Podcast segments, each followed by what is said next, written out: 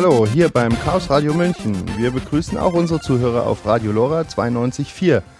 Ich bin der André und begrüße heute hier zur 31. Folge des Chaos Radios den Patrick. Servus. Den Special Guest User Ends. Hallo. Und gemeinsam reden wir heute über Computerspiele. Was fällt euch denn da so ein zum Thema Computerspiele? Verlorene Jugend. Schöner Zeitvertreib. Ja, ich stimme beidem zu. Kann man ja beides auch schön kombinieren. Warum spielen wir eigentlich? Ja, also spielen ist ja, tut man hauptsächlich als schönen Zeitvertreib. Also bei mir persönlich ist es zumindest so, um Lücken im Leben zu füllen, die man sonst mit Fernsehen oder ähnlichem nur füllen könnte aus Langeweile. Also das ist bei mir der Hauptgrund. Die Langeweile. Ja.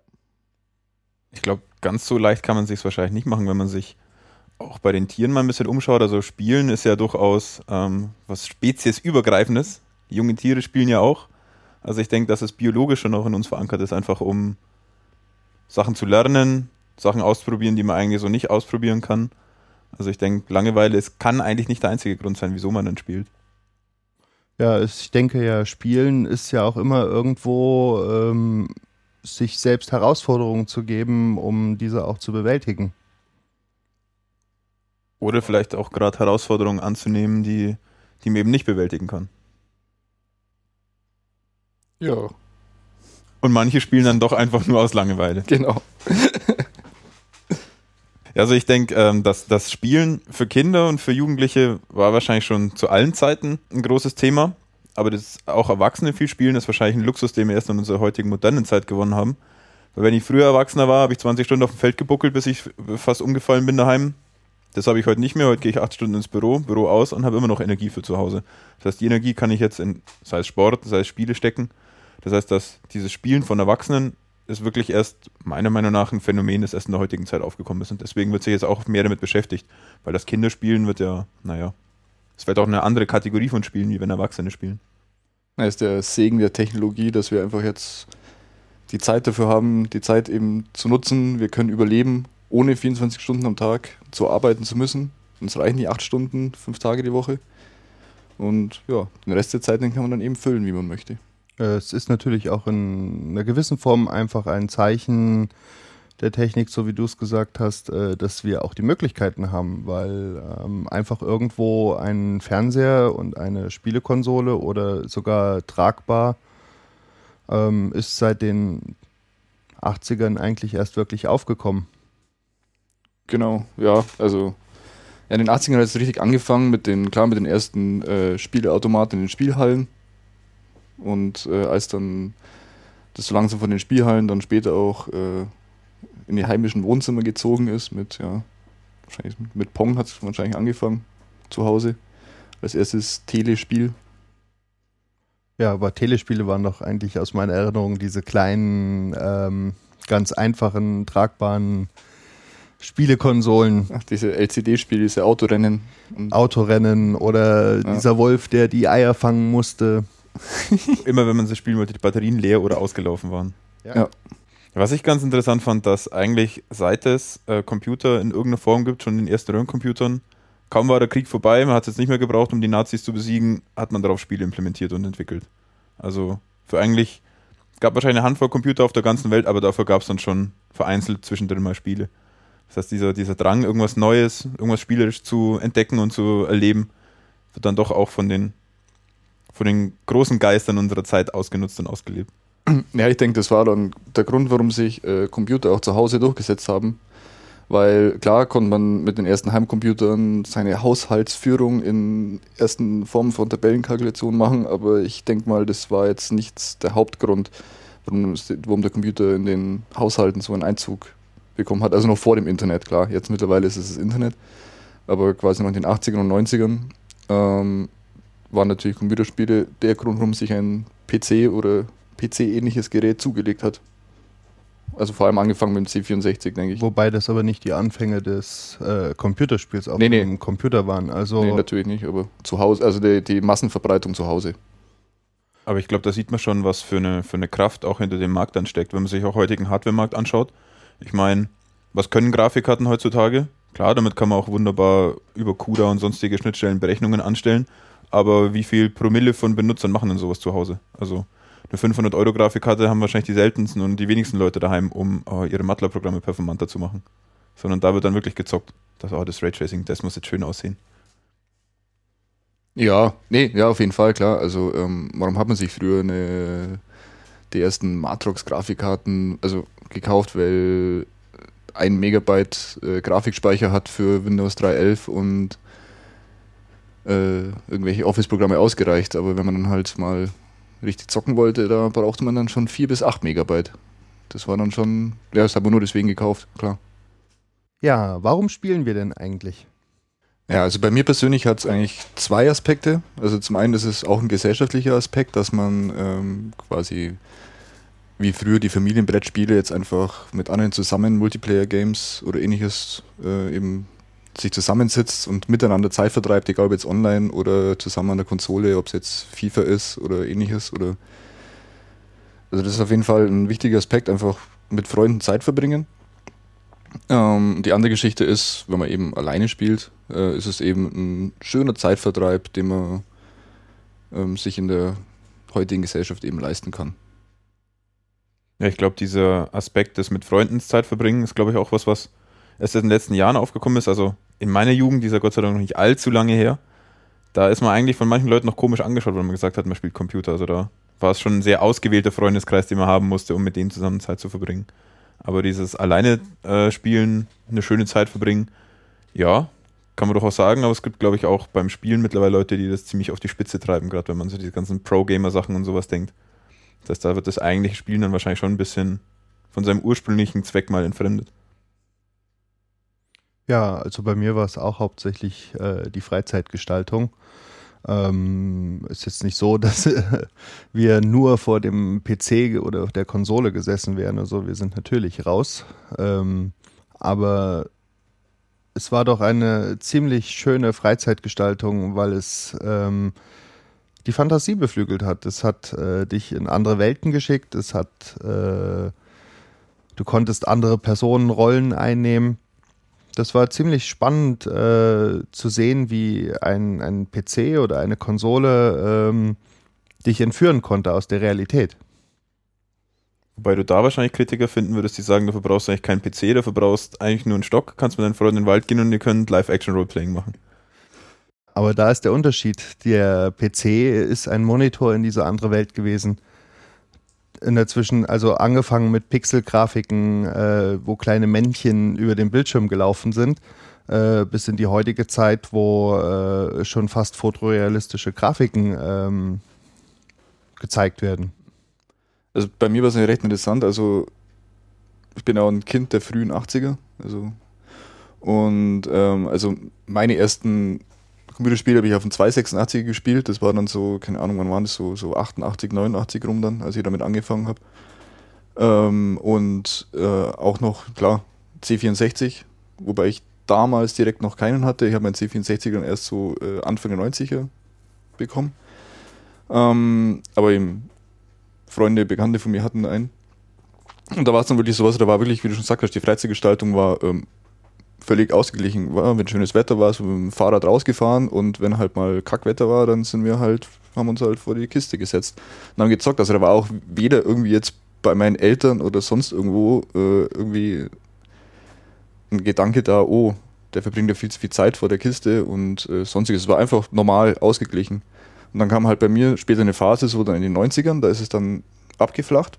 Da habe ich dann weniger gezockt nur manchmal ein bisschen und irgendwelche Simulationen oder sonst ähnliches, wie jetzt, keine Ahnung, SimCity 2000 damals oder so. Wobei und für mich aber gefühlt in den 90ern genau die Phase angefangen hat, wo das Phänomen, dass äh, Kinder oder Jugendliche angeblich vor ihren PCs oder Konsolen ähm, massenweise Zeit verbringen, äh, verstärkt in die Öffentlichkeit gekommen ist und ähm, die Frage ist, war es eigentlich so oder ist das nur gefühlt, weil einfach das, das Medium PC-Spiel oder überhaupt Computerspiel viel omnipräsenter geworden ist? Also ich kann da auch nur aus meiner Erfahrung sprechen und die war eigentlich ganz wie bei unserem lieben User Ants. Also auch angefangen auf einem Sega Master System, hat dann den sinnvollen Nebeneffekt gehabt, dass die ganzen Spiele damals nur auf Englisch waren. Das heißt, Man hat eigentlich gleichzeitig Deutsch und Englisch gelernt, weil man die Spiele verstehen wollte. Bei mir war dann die Phase in den 90ern nicht mit Abflauen, sondern das ist ein bisschen stärker geworden. Das heißt, da habe ich dann wesentlich mehr gespielt. Aber es war dann doch immer so diese, diese Balance, auch bei allen Leuten, die ich kenne. Es war immer so dieser, dieser Mischmasch. Du spielst einerseits Computer, PC, Konsole, was auch immer, was man halt gehabt hat. Das war dann noch toll, weil der eine hat das Nintendo gehabt, der nächste die Playstation, dann war immer der Battle, was jetzt besser ist und zu welchem geht man denn jetzt. Aber es gab dann auch den Ausgleich, man ist dann halt auch zum, zum Fußballspielen gegangen, was auch immer. Und ich kenne jetzt zumindest aus meinem Bekanntenkreis eigentlich keinen, wo ich sagen würde, der ist komplett vor irgendeinem, vor irgendeinem Spiel versumpft. Zu der Zeit zumindest. Es ging dann meistens eher so los, dann, als die Leute dann erstaunlicherweise erst erwachsen wurden. Als sie dann von zu Hause weg sind und dann, äh, ja, spiele ich halt 20 Stunden World of Warcraft am Tag oder sowas. Als solche Spiele dann aufkamen. Aber so in dieser Zeit, wie, wie du sagst, als es dann, als dann hieß, ja, die Jugend, die ist ja nur noch, nur noch am Spielen und nur noch vor dem PC oder vor der Konsole. Das habe ich eigentlich gar nicht, als Jugendlicher selber gar nicht so wahrgenommen. Mhm. Also ich glaube, das ist einfach immer in jeder Generation seit, seit, na, seit der Zweite Weltkrieg vorbei ist, ist das so. Also ähm, es ging los, oh, die Jugend verbringt die Zeit nur vom Fernseher, äh, die, davor war es sogar die Jugend verbringt die Zeit nur im Kino. Äh, dann jetzt eben die Jugend verbringt die Zeit nur vor dem PC. Also ich habe letztes Mal auch eine, eine interessante Doku gesehen aus den 80ern, ich glaube die war von 84. Da ging es genau um dieses Phänomen, also schon in den 80ern, dass die Jugend ja nur noch Computer spielt. Das kam dann in den 90ern wieder. Das äh, wahrscheinlich dann in den 2000ern war dann plötzlich, die Jugend ist nur noch im Internet und äh, weiß nicht, was jetzt aktuell ist, die Jugend hängt nur noch am Handy. Ähm, das ist ein Phänomen, das ist da, das, die Diskussion wird es immer wieder geben, die wird nicht aufhören. Es gibt Einzelfälle natürlich, die wo halt irgendwie in ihrer Welt versumpfen, aber die Gesellschaft ist bis heute nicht untergegangen. Aber diese Leute, die in dieser eigenen Welt versumpfen, ich glaube nicht, dass das ein Phänomen ist, das durch Spielekonsole oder Computerspiel aufgekommen ist. Wenn ja. du heutzutage vor einer Konsole versummst, dann wärst du halt vor 70 Jahren, was weiß ich, in einer Bibliothek. Gut, das ist natürlich ein blödes Beispiel, bei einer Bibliothek lernt man auch noch was, aber du wärst dann vielleicht alleine in deiner Kammer versumpft und hättest einen Fantasy-Roman nach dem anderen in dich reingeschoben. Ja. Also. Ja, aber es ist gar nicht so schlecht, weil eigentlich, äh, ihr habt es ja vorhin noch selber gesagt, Lernen mit Spielen. Du hast gemeint, ähm, Patrick, dass du halt einfach nur englische Spiele hattest und dadurch Englisch gelernt hast. Ähm, hast du äh, auch die Erfahrung gehabt, Enz? Also jetzt mit Englisch habe ich jetzt so die Erfahrung eigentlich nicht gehabt. Aber äh, Lernen mit Spielen, klar, also was bei mir so ist, dadurch, dass ich mich eben recht früh, gerade mit PC-Spielen, also auf 286er, 386er, 486er befasst habe und eben ähm, dadurch auch mit den Rechner selbst aufgerüstet habe, eigene Hardware eingebaut habe, mehr, mehr Arbeitsspeicher an die Grafikkarten, ähm, bin ich halt so tief in die PC-Technik reingekommen, selbst, ähm, dass ich eigentlich, kann man schon sagen, mitunter dadurch ähm, heute eine Kenntnis über Technologien habe, die ich ohne das wahrscheinlich gehabt hätte und ohne dem ich jetzt meinen Job nicht hätte, mein Studium wahrscheinlich geschafft hätte. Also das ist, in die Richtung geht es bei mir eher, also eher in die technologische wäre weniger um die, äh, den Lerneffekt der Spiele an sich. Das ist eigentlich auch ganz interessant, wenn dann heutzutage äh, Eltern sagen, die Kinder verbringen viel zu viel Zeit vor dem PC und vergeuden da ihre Zeit, aber gerade so diese, diese Skills, Fähigkeiten am PC sind ja eigentlich genau das, was die heutige Gesellschaft von den jungen Leuten später mal erwartet. Außer man wird Handwerk, aber die meisten Leute heutzutage arbeiten am PC. Eben. Und dann kann man eigentlich kaum davon sprechen, dass Zeit am PC jetzt verschwendete Zeit ist, ob es jetzt ein Spiel ist oder man irgendwas anderes macht. Ja, ich stimme da dem, dem Ernst äh, eigentlich sehr äh, zu, weil ähm, genau die Erfahrung habe ich auch gehabt, einfach dieses Spiel zum Laufen zu bekommen. Um dann festzustellen, das kriege ich äh, auf, äh, in der DOS-Ebene nicht mehr hin. Ich muss jetzt den Rechner aufschrauben. Ich muss mein Gerät, was ich zum Spielen benutze, selber äh, modifizieren. Ich muss es aufschrauben. Ich muss vielleicht äh, mehr RAM reinbauen oder ich brauche eine größere Festplatte alles Sachen, die ja damals dann auch Stück für Stück immer erschwinglicher wurden, ähm, wo er dann auch der, der, der Markt äh, das Ganze so entdeckt hat, dass er natürlich auch direkt für Spieler äh, ja auch Komponenten angeboten hat. Also. Ja, es war auch damals, also, also meine Eltern zum Beispiel haben das auch immer gefördert. Äh, die haben zum Beispiel, also das kleines Beispiel, ich habe damals, was war das, Anfang der 90er, irgendwann Dave the Tentacle mir gekauft Hab's in meinen 386er reingeschoben. Ja, lief nicht. Zu wenig Arbeitsspeicher. Ist ständig ausgegangen, hat am Anfang eine Warnung gebracht, äh, sorry, nur ein Megabyte RAM. Äh, könnte nicht funktionieren. Dann ist er auch immer wieder regelmäßig abgestürzt. Und dann habe ich eben auch von meinen Eltern zu Weihnachten dann 4 Megabyte RAM bekommen. Damals 80 Mark pro Megabyte. Und ja, also die haben mich da immer gefördert. Also die haben mich auch am Rechner rumschrauben lassen. Mein, wenn ich ihn geschrottet habe, dann war er halt kaputt. Dann hat mein Vater wieder mit in die Firma genommen und sie haben mich eigentlich immer da dran gelassen. Also ja. Ja, diese Erfahrung habe ich auch gesammelt. Wenn man dann irgendetwas äh, verstellt hat an den Systemeinstellungen dann festgestellt hat, oh mein Gott, das ganze System ist tot. Ja, vor allen Dingen, also bei mir war es eigentlich daheim auch so. Der Einzige bei uns in der Familie, der überhaupt irgendwas mit Computer zu tun hatte, war eigentlich ich. Ich hatte noch einen Onkel, der war so ein bisschen noch, aber der hat weit weg gewohnt und war nicht oft da. Das heißt, wenn irgendwas kaputt war, war man erstmal immer selber wieder dran. Und dann ist halt, damals gab es auch noch kein Internet, da hat man vielleicht noch das Windows-Benutzerhandbuch oder sonst irgendwas, was man halt dabei hatte, hat man noch gehabt. Und damit ging es dann los, ja, man muss sich jetzt spielerisch damit auseinandersetzen, dass man wieder spielen kann. Das heißt, man hat, wenn man sich jetzt, wenn jetzt jemand gesagt hätte, du setzt dich jetzt hin und lernst jetzt, wie man den Computer repariert, ey, du spinnst wohl, geh lieber Fußball spielen. Aber so hat man diesen spielerischen Umgang damit wieder gehabt. Und wieder, wie unser lieber User auch gesagt hat, das ist dann auch Wissen, das behält man dann auch. Nicht, weil man es aufgezwungen bekommen hat, sondern weil man es einfach von sich aus sich angeeignet hat.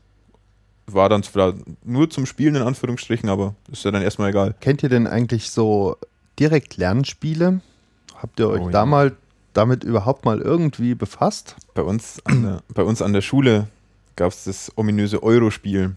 Auf unserem mächtigen Computerraum mit ungefähr 30, waren auch 386 glaube ich.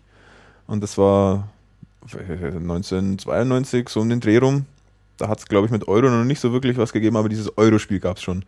Und da sollte man dann lernen, also es war so, so ein Wissensspiel über Europa, ein bisschen Geschichte von den Ländern und mit gefühlten 2-Bit-Grafiken so ungefähr dann, ja, erkenne dieses Wahrzeichen aus welchem Land und oh, ja, aber es wirklich effektiv war, zumindest die Lernsoftware damals noch nicht. Das Einzige, was man da gelernt hat, war, dass man am Anfang die Rollentaste drücken muss, weil sonst laut wird.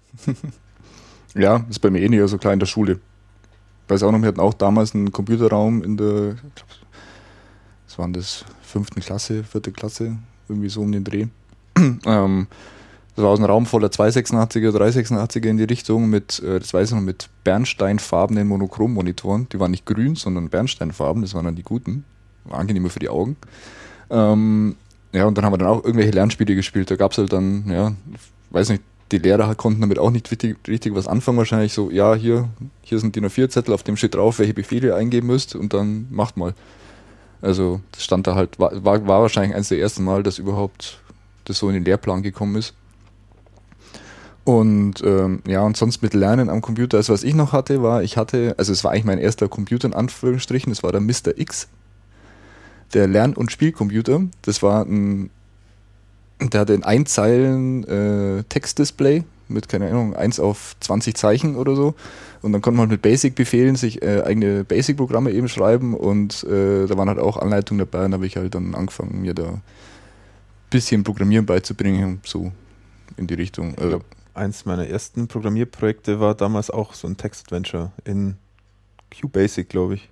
Wir hatten in der Schule, hatten wir mal einen Wahlkurs Turbo Pascal.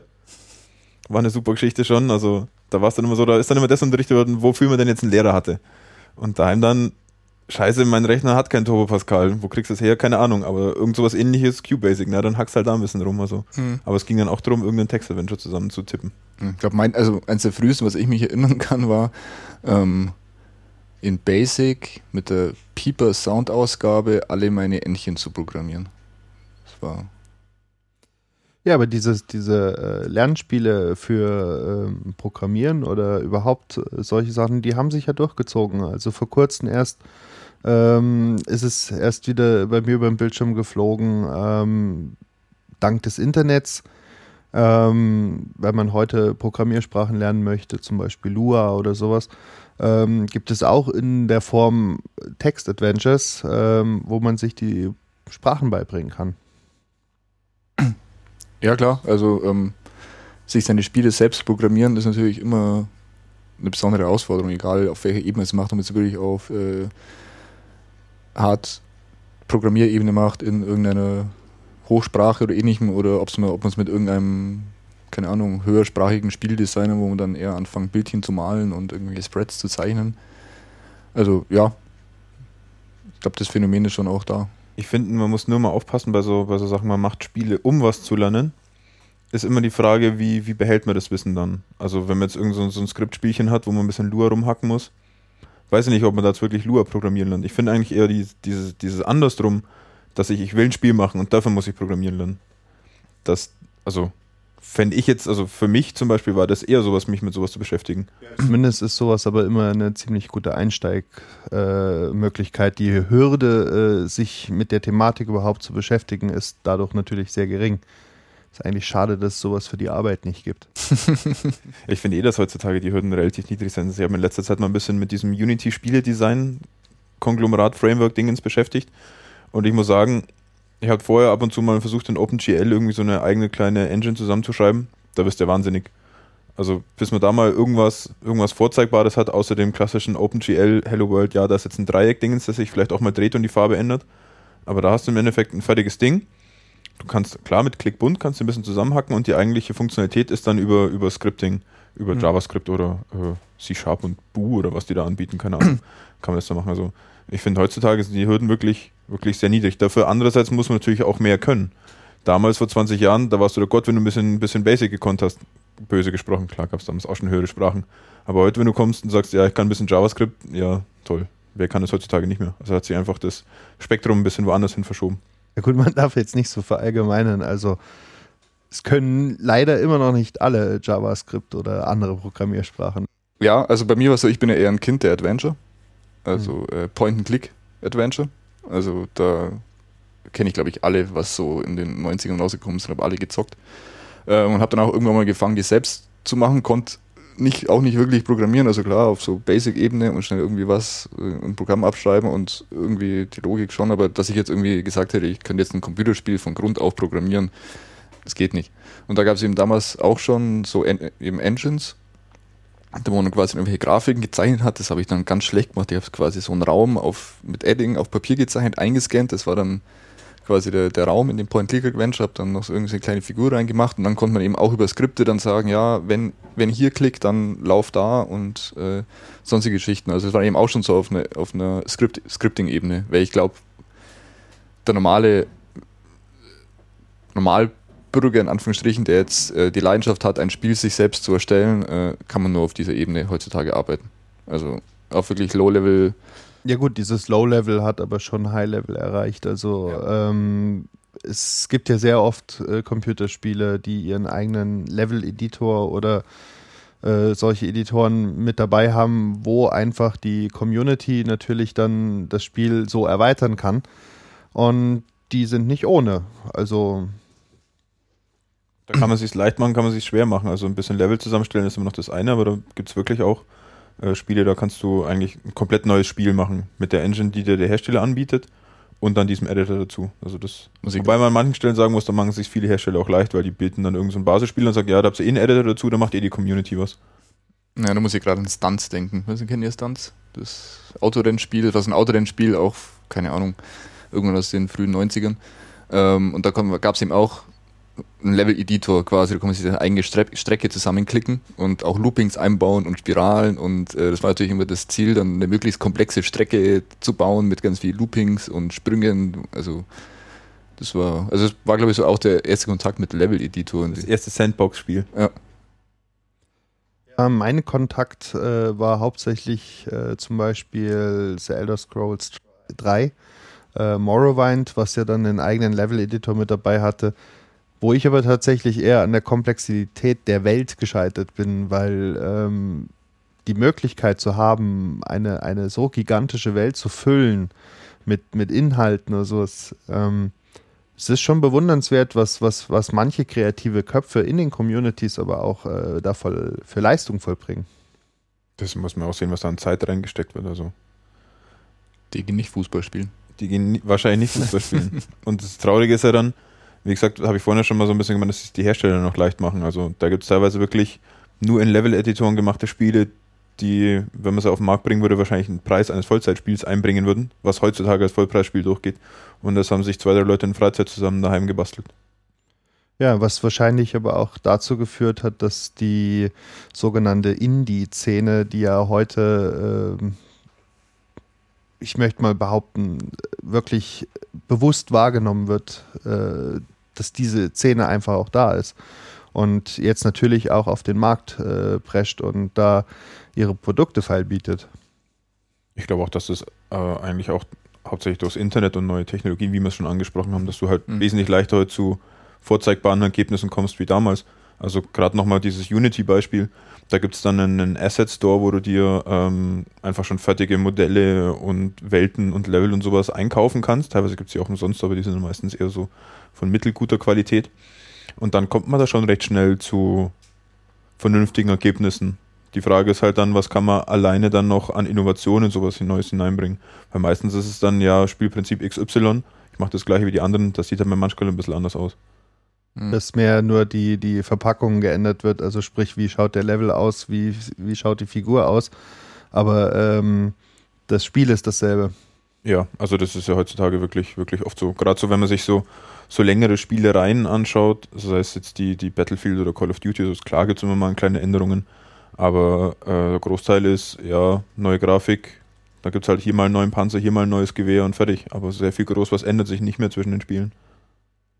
Ja, du siehst es aber auch an dieser Indie-Szene, die Schwämme an, an, an Spielen, die dann natürlich auf den Markt kommen, die auch alle gleich sind, weil es äh, das x-te Jump'n'Run ist und trotzdem nicht das Level von einem Super Mario erreicht. Ja, ja da muss ich auch gerade dran denken, gerade mit diesen, dieser Schwämme, das war auch irgendwann in den 90ern, ähm, als eben die Hochzeit der Point-and-Click-Adventures war, ähm, haben plötzlich angefangen, die, also die Industrie, äh, Computerspiele als äh, Werbeplattform zu sehen.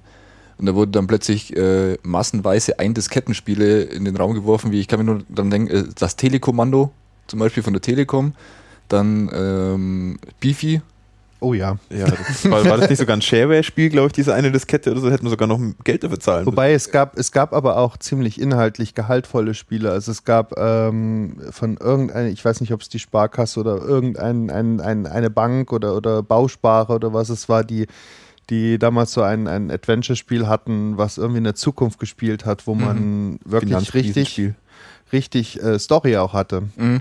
Ja, da gab es auch ein Spiel, ich weiß nicht, das war wahrscheinlich vom Bundesministerium für irgendwas, äh, so ein äh, Anti-Rechtsradikal-Spiel, da wo man, oh, ich weiß nicht mehr, irgendwas mit ja, Schwarze Nacht oder irgendwie. War das das, wo man mit dem Fahrrad im Hin und Her fahren musste? Ja, genau, und äh, eben dann irgendwelche Nazis bekämpfen, mehr oder weniger. Ich glaube auch, dass sich damals Spiele äh, eigentlich auch nur groß durch die Handlung voneinander differenzieren konnten, weil technisch waren alle relativ gleich. Das war alles dieses Point-and-Click oder hier mal äh, ein bisschen was. Aber du, du hast eigentlich einfach aufgrund von der Hardware nicht groß was gehabt, dass du dich jetzt technisch voneinander unterscheiden kannst. Das heißt, du musstest ja. eigentlich tiefergehende Inhalte bieten, dass du besser bist als die anderen. Und heutzutage, naja, äh, Story haben wir keine Idee, aber wir stellen halt nochmal fünf Programmierer und fünf Grafiker ein, dann sieht das Spiel halt besser aus und versuchen uns darüber zu differenzieren. Ja. Dass das heutzutage wirklich mal ein Spiel mit, mit tiefergehende Handlung oder einfach einer kohärenten Welt, die sich dem Spieler anbietet, kommt, das wird eigentlich, ist eigentlich dann eher selten. Das passiert dann immer eben. Also ich habe das Gefühl, dass es halt einfach marktbestimmt ist. Also da kommt, äh, irgendwer kommt auf eine komplett neue Idee. Jetzt zum Beispiel ähm, Lucas Arts mit The Point Click Adventure. Die haben angefangen damals mit Maniac Mansion als quasi das erste, also es gab natürlich vorher auch schon Point-Click-Adventure, aber es war das erste, wo ein Durchbruch gemacht hat, wo quasi eine riesen Story hatte, extrem viele Möglichkeiten, wo fesselnd war, also ich könnte es heute noch stundenlang zocken. Und, ähm, und daraufhin hat, war quasi ein neues Genre geboren, der Markt war geöffnet und alle anderen sind dann quasi darauf eingestoßen, bis der Markt dann komplett gesättigt war, das tot war und dann ist es halt eingebrochen und dann kam halt dann das nächste, dann kamen dann irgendwelche Simulationen, wie, keine Ahnung, so wahrscheinlich auch mit, äh, mit Sims City angefangen, oder ähnlichem und dann wurde das auch immer weiter und so kommen glaube ich immer wieder so gewisse Genre, Spielegenres eben raus, die dann immer wieder so von irgendwem quasi erfunden werden oder beziehungsweise nicht erfunden, sondern halt das erste erfolgreiche Spiel kam von irgendeinem Hersteller und dann hat sich das ausgebreitet. Also das ist mein persönliches Gefühl. Also ich habe so ein bisschen das Gefühl, dass es auch daran liegt, ähm, welche Verbreitung des Spielmediums gerade ist. Also zum Beispiel in den 80ern und 90ern war halt der PC äh, das Hauptspielmedium gefühlt, wo natürlich Möglichkeiten waren, so ein, so ein PC hatte die Leistung, Statistiken zu führen, dass natürlich da Simulationsspiele äh, emporgekommen sind. Ähm, dann fing es in den 90ern an äh, mit den tragbaren Spielen. Die waren einfach, die waren, das waren Jump'n'Runs, das waren erst in späteren Jahren, wo auch da die Hardware immer leistungsstärker geworden ist, erst wirklich äh, Spiele mit, mit, mit viel mehr Inhalt, Rollenspiele oder auch Strategiespiele Aber ähm, heutzutage irgendwie, wo die Konsolen doch äh, ziemlich marktbeherrschend sind, ist halt schon erkennbar, dass halt die Action irgendwie im Vordergrund steht. Ähm, sehr viele ähm, Spiele aller Battlefield oder so, wo es halt wirklich um, um, um, um die Action, um die Schnelligkeit, um, um das Entertainment geht. Ja, andere Spiele sieht man halt sehr selten, finde ich. Also, wie du sagst, immer nur schnell, schnell, schnell. Gerade so dieses, wenn ich mich so zurückerinnere, so, so Jagged Alliance oder sowas. So, so Strategiespiele, wo man wirklich nicht einfach äh, rein, knarre los und gib ihm, sondern wo man überlegen muss. Weiß ich nicht, aber ich meine, dass da jetzt so ein bisschen sich so eine Trendumkehr zumindest in manchen Kreisen andeutet. Die, dieser große Mainstream ist immer noch so Baller Baller oder möglichst schnell oder die x-te Generation von Sportspiel XY, aber kann man eigentlich hoffen, dass sich das wieder ein bisschen wandelt. Weiß nicht, vielleicht kann man auch sagen, dass jetzt diese, diese Genrezahl, dass die vielleicht mittlerweile ein bisschen in Sättigung gegangen ist. Nicht nur die Spiele pro Genre, sondern was für verschiedene Genres gibt es denn? Ähm, ich würde es da eher wie die, bei der Musik halten. Ich glaube, früher waren die, die Genreanzahl äh, einfach geringer in einer gewissen Form. Du hast dein, dein Hauptgenre gehabt, das war das Adventure, das war die Simulation, das war das, das Ballerspiel oder das Jump'n'Run oder so. Und heutzutage ist alles so differenziert, so wie es in der Musik äh, immer mehr Unterkategorien gibt habe ich heute eine Mischung aus äh, Strategie, Rollenspiel mit äh, fünfmal hinterm Baum herlaufen mhm. irgendwie. Also ähm, es gibt eigentlich für jeden einzelnen Gedanken, den ein Spieler haben kann, was er spielen möchte, eigentlich auch irgendwo ein Spiel dazu. Es wäre jetzt eigentlich mal wieder eine Zeit, dass jemand noch was komplett Neues kommen würde. An sich eigentlich schon. Die Frage ist nur, was wäre das Neue? Ja, also die Frage ist halt, ob man für was Neues eine neue Technologie braucht. Ich meine, es kommt immer wieder was Neues. Ich meine, jetzt diese ganzen, äh, wenn man jetzt schaut, so wie es losgegangen ist, eben mit äh, Nintendo, mit der Wii, also diese ganzen äh, quasi Action-Spiele, wo man quasi selbst mitmachen muss, wie, keine Ahnung, mit Kinect und äh, wie es alle heißen. Ähm, das ist auch wieder ein komplett neues Genre, das eigentlich relativ neu und jung ist. Also das halt gekommen ist durch eine neue Technologie. Es war halt plötzlich irgendwie äh, möglich, durch Kamerasysteme die Spielinteraktion zu erweitern von Maus und Tastatur oder Controller auf eben komplette Gestensteuerung. Und vielleicht kommt auch mal wieder, ich glaube, wir sind mittlerweile in einer Phase, wo man quasi äh, die Technologie ausgereizt hat und nicht mehr mit Kreativität was Neues schaffen kann, sondern dass einfach neue Technologie nötig ist, um neue Genre zu erfinden. Ja, um einfach neue Kreativität auch zu fördern. Ja. Ähm, weil gefühlt für mich ist jetzt nicht unbedingt die Kreativität das, was äh, die Spieleentwicklung heutzutage vorantreibt. Weil ähm, Spiele, die Vollpreisspiele, die mich äh, am PC 50, an der Konsole 60 bis 80 Euro kosten, ähm, auch oft wirklich äh, inhaltlich vielleicht gerade mal vier Stunden Spielspaß bieten, wo man früher Spiele hatte, die grafisch vielleicht einfach gar nicht äh, äh, das, das äh, Niveau hatten irgendwie, um, um schön zu sein oder so, aber mal locker mit, mit, mit, mit 40, 50 Spielstunden dahergekommen sind.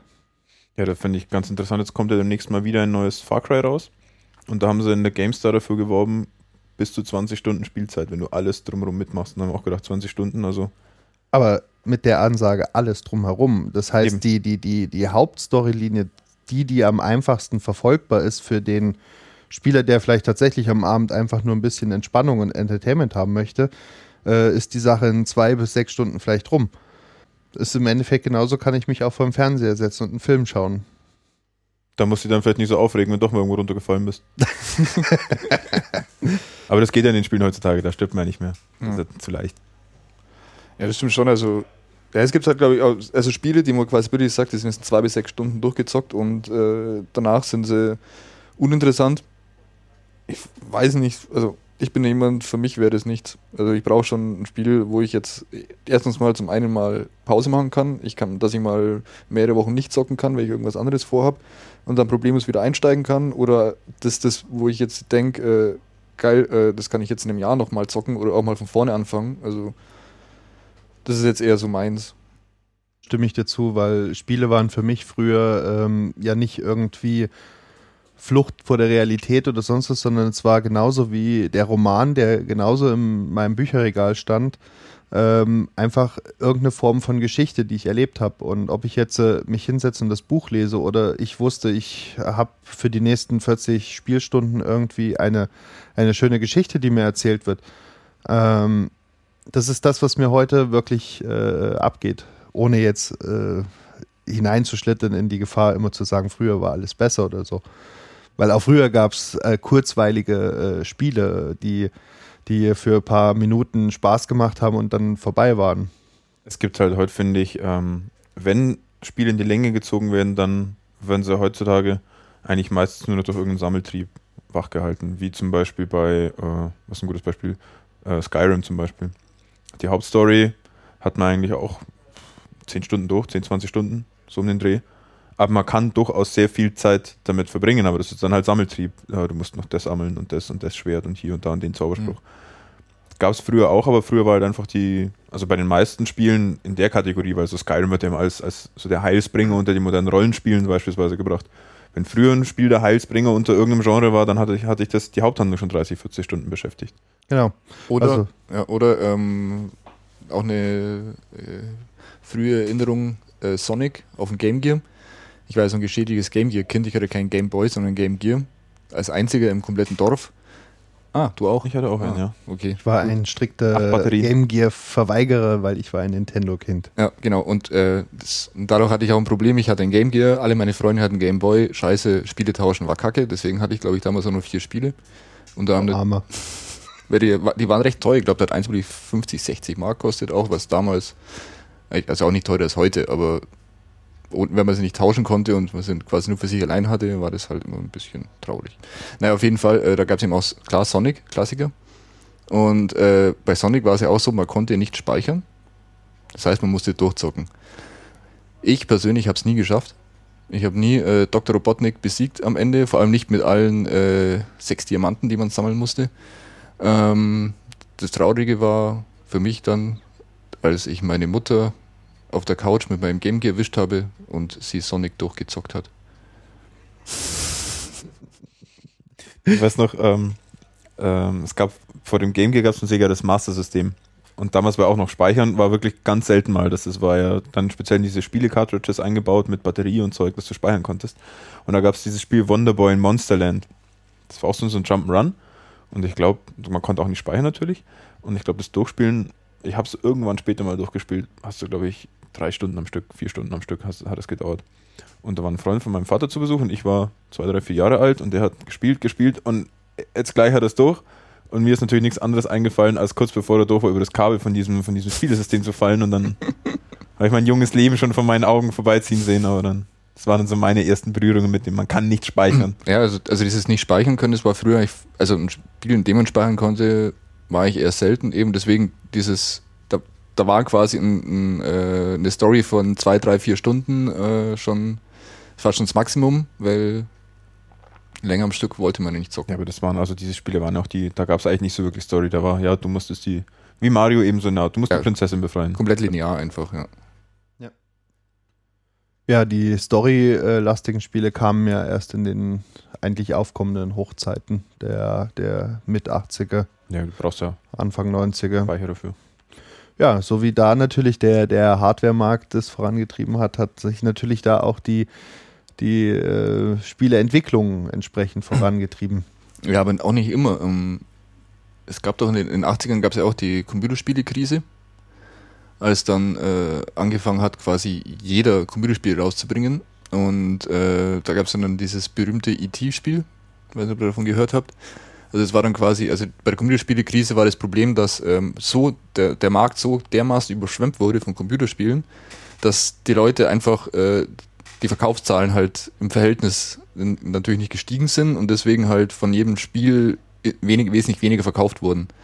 Und äh, dadurch kam halt die komplette Industrie in die Krise und eben zu dieser Hochzeit dieser Krise, wo quasi die Schwemme im Maximum war, da wurden halt wirklich Schrottspiele rausgebracht, und anderem eben E.T., das Spiel in den 80ern. Zum Film. Das Spiel zum Film. Und ich habe das, und das ähm, ich weiß gar nicht, wer das rausgebracht hat, das Spiel auf jeden Fall, ähm, die haben davon Massen produziert und keiner hat es gekauft, beziehungsweise es haben mal ein paar Leute gekauft, weil die feststellen, dass es wirklich absolut scheiße ist. Und dann wurde es natürlich nicht gekauft, weil die, Re die Reviews äh, alle völlig ins Bodenlose gingen. Und dann haben sie das Spiel in der Wüste vergraben. Da haben sie ein riesiges Loch irgendwo in der, in der Wüste in den USA ausgehoben, haben die ganzen Spiele-Cartridges oder CDs, äh, nicht CDs, Disketten reingeschmissen, haben zugemacht und das vergessen wir jetzt. Das Spiel ist doch bestimmt nur wegen den bösen Raubkopierern nicht verkauft worden. Das haben bestimmt zwei Leute gekauft und ist nur kopiert worden. Genau. Damals gab es noch kein das war und, so und äh, neulich wurde das Spiel wieder gefunden und dann gab es irgendwie eine Suche, ja, wir fangen jetzt an eine Wüste zu buddeln und suchen diese Spiele und dann haben sie eben diesen riesen Haufen wieder gefunden und äh, die haben es dann quasi, äh, da gab es dann eine Online-Version davon, da dann quasi im, keine Ahnung, kann man es eben dann im, im Browser eben zocken, das E.T. Ja. Ich habe noch nie in meinem Leben war diese, das, das war zwei, dreifarbig ungefähr. Also IT war braun, der Hintergrund war grün. Und äh, oben ist ein Countdown abgelaufen und ähm, dann war so ein kleines Viereck. Das sollte vermutlich die Hütte im Garten darstellen, wo, IT, wo Elliot auf IT damals getroffen ist und das Haus. Ich hab's nicht verstanden. und das war, das, also dieses Spiel ist, ist also ich habe letztes Mal eben auch einen Artikel drüber gelesen, ist quasi der Inbegriff des, äh, der Computerspiele-Krise der 80er gewesen, weil jeder schnell, schnell, schnell die, die Masse des Spiels ist angestiegen, die Masse der Spieldesigner natürlich nicht und dadurch hat man quasi, äh, du kannst programmieren, setz dich hin, mach ein Spiel. So war das dann damals anscheinend. Also das fand ich sehr interessant. Dann ist natürlich der Markt komplett zusammengebrochen, hat sich dann erst an, mit den Konsolen langsam wiederholt. Ja, aber gerade so, wenn du sagst, so Masse an Spieldesignern, äh, gibt es heute auch wahrscheinlich noch nicht so wirklich viele spezialisierte Leute. Also gerade auch so Studiengänge sind ja wirklich, wirklich sehr vereinzelt, was dafür gibt. Also äh, ich glaube, es ist eher so, dass es jetzt äh, langsam wirklich so ist, dass der Begriff äh, Game Designer äh, tatsächlich erstmal aus dem zarten Pflänzchen äh, die Knospe geschlagen ist, dass man das tatsächlich studieren kann. Weil ich glaube, in den letzten Jahren oder überhaupt in der, in der Frühzeit äh, gab es so einen Studiengang gar nicht. man musste immer irgendwie das Verstecken oder äh, an andere Studiengänge dranhängen, damit man irgendwie äh, sich vielleicht auf dem Themengebiet äh, Wissen verschaffen konnte. Ja, das war halt, nicht, war halt nicht wirklich gesellschaftsfähig. Ne? Wenn du gesagt hast, du bist, willst Spieledesign studieren, mach was Gescheites, Bur. Mhm. Ja, vielleicht wurden noch die Plätze in den Unis frei, weil äh, Atomkraftwerkingenieur studiert man heute nicht mehr. Ein Studiengang, so. der wegfällt. Und äh, ja, dann haben die Unis halt neu aufgefüllt und ich glaube eher, ja, dass auch äh, durch die Durchdringung des Marktes, wo und wie heutzutage gespielt wird, halt einfach der Markt erkannt hat, dass ich diese Menschen brauche, dass ich diese Leute haben will. Ähm, allein die Möglichkeit, dass, äh, also eigentlich kommt heutzutage doch niemand um ein Spiel drumherum, außer er holt sich noch ein Nokia-Telefon, aber selbst da nicht, weil da läuft ein Snake drauf. Oh ja. Fertig. Also ähm, man hat ja heutzutage, egal ob welcher Art von Telefon oder Mobiltelefon man hat. Man hat ein Smartphone und, und darauf laufen Spiele. Die App Stores, die entstanden sind, sind voll mit Spielen. Ähm, überall Spiele. Der Internetbrowser, der früher das äh, elektronische äh, Lexikon war, der, der Zugang zur elektronischen Bibliothek war, ist äh, ein Spielekonsolen-Derivat über äh, Browser-Games oder also man kommt nicht drum herum. Ja, ich weiß noch, früher hat man damals äh, ein Mitschüler von mir, war noch in der Schule, hatte eine Digitalkamera, auf der lief irgendeine ganz krude Linux-Version. Und da war dann das höchste der Gefühle, dass man nach drei Wochen lang rumbasteln auf dem Ding dann Doom zum Laufen gebracht hat, für ungefähr zehn Sekunden bis es abgestürzt ist. Aber wie du sagst, heutzutage gibt es ja überall. Und vielleicht kann man das mit dem, dass es jetzt Studiengänge dafür gibt, auch nochmal ein bisschen, bisschen so anders herumsehen, so mit diesem, mit diesem äh, Star Trek-Effekt, dass eigentlich jetzt eine Generation an die Hochschulen kommt und auch eine Generation jetzt dann teilweise an Hochschulen für was verantwortlich wird, die wirklich mit Computerspielen aufgewachsen ist. Wenn ich jetzt so zu meiner Zeit überlege, als ich an die Hochschule gekommen bin, da haben die Leute, die diese ganzen Studienpläne und die ganzen Studiengänge sich ausgedacht haben, erst Computerspiele, raus mit dir. Und das verschiebt sich jetzt natürlich so ein bisschen. Jetzt kommen Leute langsam in Verantwortung, die haben selber viel gespielt. Die würden das vielleicht auch für die nächste Generation dann anbietbar machen. Die haben nicht mehr diesen, das ist nicht mehr so stigmatisiert, wie es vor Jahren noch äh, Computerspiele. Wird eh entweder ein Keller-Nerd oder ein Amokläufer, was anderes wird aus dem nicht. Also ja. es wird halt einfach gesellschaftsfähiger, das Ganze. Beziehungsweise es wird nicht, es ist gesellschaftsfähig. Ja, mittlerweile schon. Außer es passiert mal wieder irgendwas, wo man dann wieder die Computerspiele verantwortlich machen. Ja. Weil die sind ja immer schuld. Und die Schützenvereine. Ah ne, die sind nicht schuld. Nee, nee, die, weil die, äh, ja. Nein, die sind natürlich nicht schuld, weil nee. die äh, so das offene zur Schau tragen von Waffen, mhm. das verhindert sowas, ja. Eben. Weil einem Schützenverein, da kommt man nur in Kontakt mit Alkohol, ist ja nicht schlimm. Ja. Ähm, bei dieser ganzen breiten Schwemme an Spielen, die es heutzutage eigentlich so gibt, ähm, wie, wie kauft ihr oder kauft ihr Spiele heutzutage? Äh, Usenext. Äh, ich meine, nein, nein, nein. Äh, also, ähm, ich meine, klar hat jeder irgendwann mal diese, diese Phase gehabt, wo Spiel darf nichts kosten, weil äh, man hat kein Geld gehabt als Schüler. Mittlerweile, also ich zumindest, eigentlich größtenteils über Steam. Es gibt ja diese, diese Gegenplattform von, was ist das? Von äh, Electronic Arts. Ja, genau, von EA, Origin. dieses Origin, diese verkappte Spyware, also das ist, glaube ich, ein bisschen übers Ziel hinausgeschossen. Das Steam ist, finde ich, so ein ganz guter Mittelweg. Das ist halt auch manchmal ein bisschen ärgerlich. Du wirst ein Spiel spielen und du hast keine Internetverbindung, hast vorher vergessen, den Offline-Modus zu aktivieren, kannst nicht spielen, obwohl es dein Spiel ist. Also, was meinst du damit genauer? Ähm Steam ist ja eine, im Endeffekt eine Online-Plattform. Da loggst du dich ein, hast mit deinem Account verlinkt deine ganze Latte von Spielen. Wenn du dich jetzt nicht einloggen kannst, weil Internet kaputt, Steam-Network kaputt, äh, sonst irgendwas, und du hast vorher nicht aktiviert, dass er sich bitte diese, diese Credentials merken soll, dass, die, dass es auch offline läuft, hast du Pech gehabt, dann kannst du deine Spiele jetzt erstmal nicht spielen. Das heißt, ich brauche zwingend eine Internetverbindung heutzutage, um Spiele zu spielen? Für Steam, ja. Also außer du hast diesen Offline-Modus aktiviert. Ja, also bei mir ist es ein bisschen anders. Also ich bin da irgendwie noch jemand, der die klassischen Vertriebwege nutzt, weil ich hauptsächlich Konsolenzocker bin. Also am PC zocke ich eigentlich außer irgendwelche kurzen Zeitvertreib, Browser-Games eigentlich gar nichts. Ähm, deswegen, ja, eBay, Amazon. Ja, um aber eher die, die alten Spiele zu bekommen. Nee, nee, also schon äh, aktuelle Spiele, also Konsolenspiele auf der PS3 oder. Ja, aber da kann man sie doch eigentlich auch. Man kann sie auch runterladen, klar, mit der Playstation. Klar. Aber jetzt, also. Also ich muss ganz ehrlich für mich gestehen, ich war auch ein Konsolenkind, also ich bin als Konsolenkind aufgewachsen, Nintendo-Konsole, Gameboy, ähm, Wii und alles drum und dran. Aber ähm, ich war auch äh, in den 90ern auch ein PC-Spieler. Und äh, ich habe gerne PC gespielt, weil es war für mich nichts Schöneres, als in, in den nächstbesten Schweinemarkt zu laufen und dort durch diese Reihen voll mit diesen Schachteln zu laufen. Überall. Man hat sich damals ja auch noch Mühe gegeben, um so ein Spiel zu verkaufen. Von Special Editions, Verpackungen. Ich kann mich noch erinnern an das eine Spiel ähm, 11th Hour, wo die Special Edition eine, eine Packung war, wenn du die aus dem Zuber rausgeholt hast, dann eine aufklappbare Uhr irgendwie war.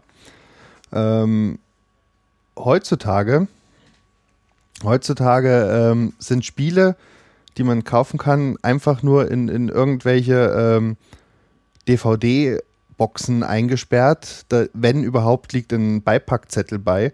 Früher gab es Handbücher und, und sonstiges es hat mir den Spaß verdorben und deswegen, ich kaufe eigentlich auch nur noch online. Wenn man so diese schönen Packungen haben will, ist bei World of Warcraft zum Beispiel so. Das, was früher, gut, das geht dann schon ein bisschen über den Standard hinaus, aber da gibt es immer von jedem Erweiterungsset eine, eine, eine äh, Extended Edition sozusagen. Das ist dann wirklich eine schöne große Pappschachtel. Da ist ein Mauspad dabei, noch ein Artbook, noch zwei, drei Goodies, aber es kostet dann 40 Euro mehr als das eigentliche Spiel. Das ist zugegebenermaßen jetzt auch mehr, wie es äh, früher war mit dieser Pappschachtel und sowas, aber mein Gott, da muss man halt Geld sparen, ne? Ja, nee, ich finde es trotzdem auch immer noch am einfachsten, einfach zu wissen, ich möchte das Spiel haben und ähm, lade es mir einfach runter und kann es innerhalb von, von wenigen Stunden, je nachdem wie meine Internetverbindung natürlich ist, ähm, innerhalb von wenigen Stunden einfach spielen. Ohne dass ich natürlich jetzt äh, in den nächstbesten Elektronikfach handeln muss, um da irgendwie die Regale zu wälzen, ob die es überhaupt da haben. Dann bleiben nicht so traumatische Erlebnisse erspart wie damals. Also da kann ich mich hier outen, als ich mir Pokémon kaufen wollte und äh, wir das Pokémon bestellt haben. Und ich mich dann gefreut habe, es ist es versandt worden. Du musst morgen kommen und die Post hat dann mein Pokémon-Spiel verschlammt. Du kommst jeden, kommst jeden Tag von der Sp Schule heim, freust dich, du kannst es endlich spielen und es ist nicht da und es ist wieder nicht da und es ist wieder nicht da. Welche Edition? Die, die blaue natürlich. Meine Schwester hat dann irgendwann später die rote bekommen.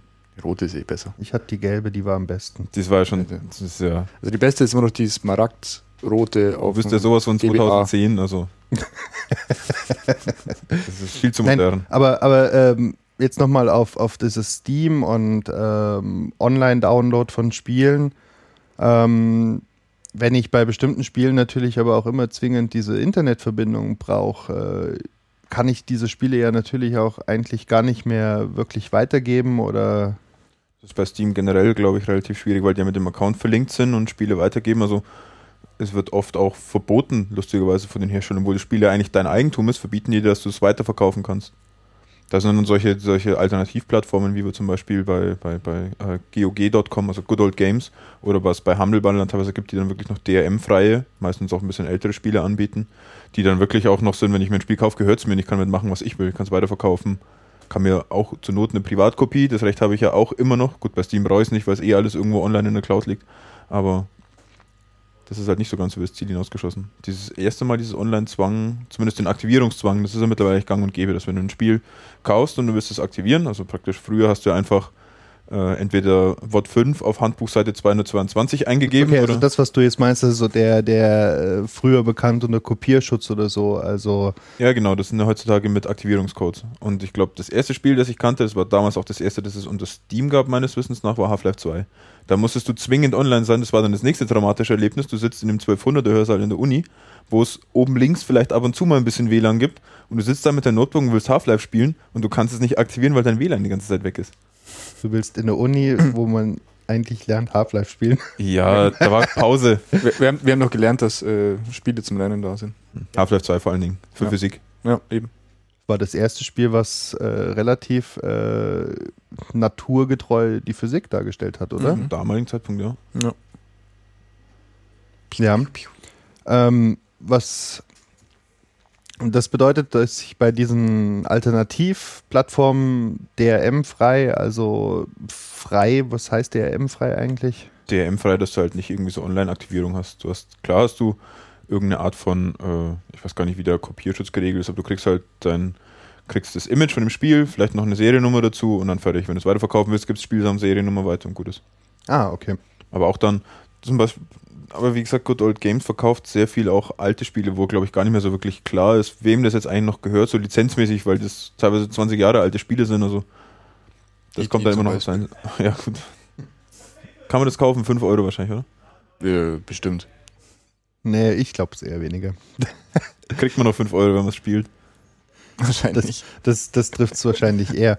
Ähm, ja, Spiele an sich, wir haben ja jetzt schon doch ziemlich viel drüber gesprochen. Wir, wir haben über die Genres gesprochen, wir haben drüber gesprochen, dass es heutzutage eigentlich haufenweise Subgenres gibt.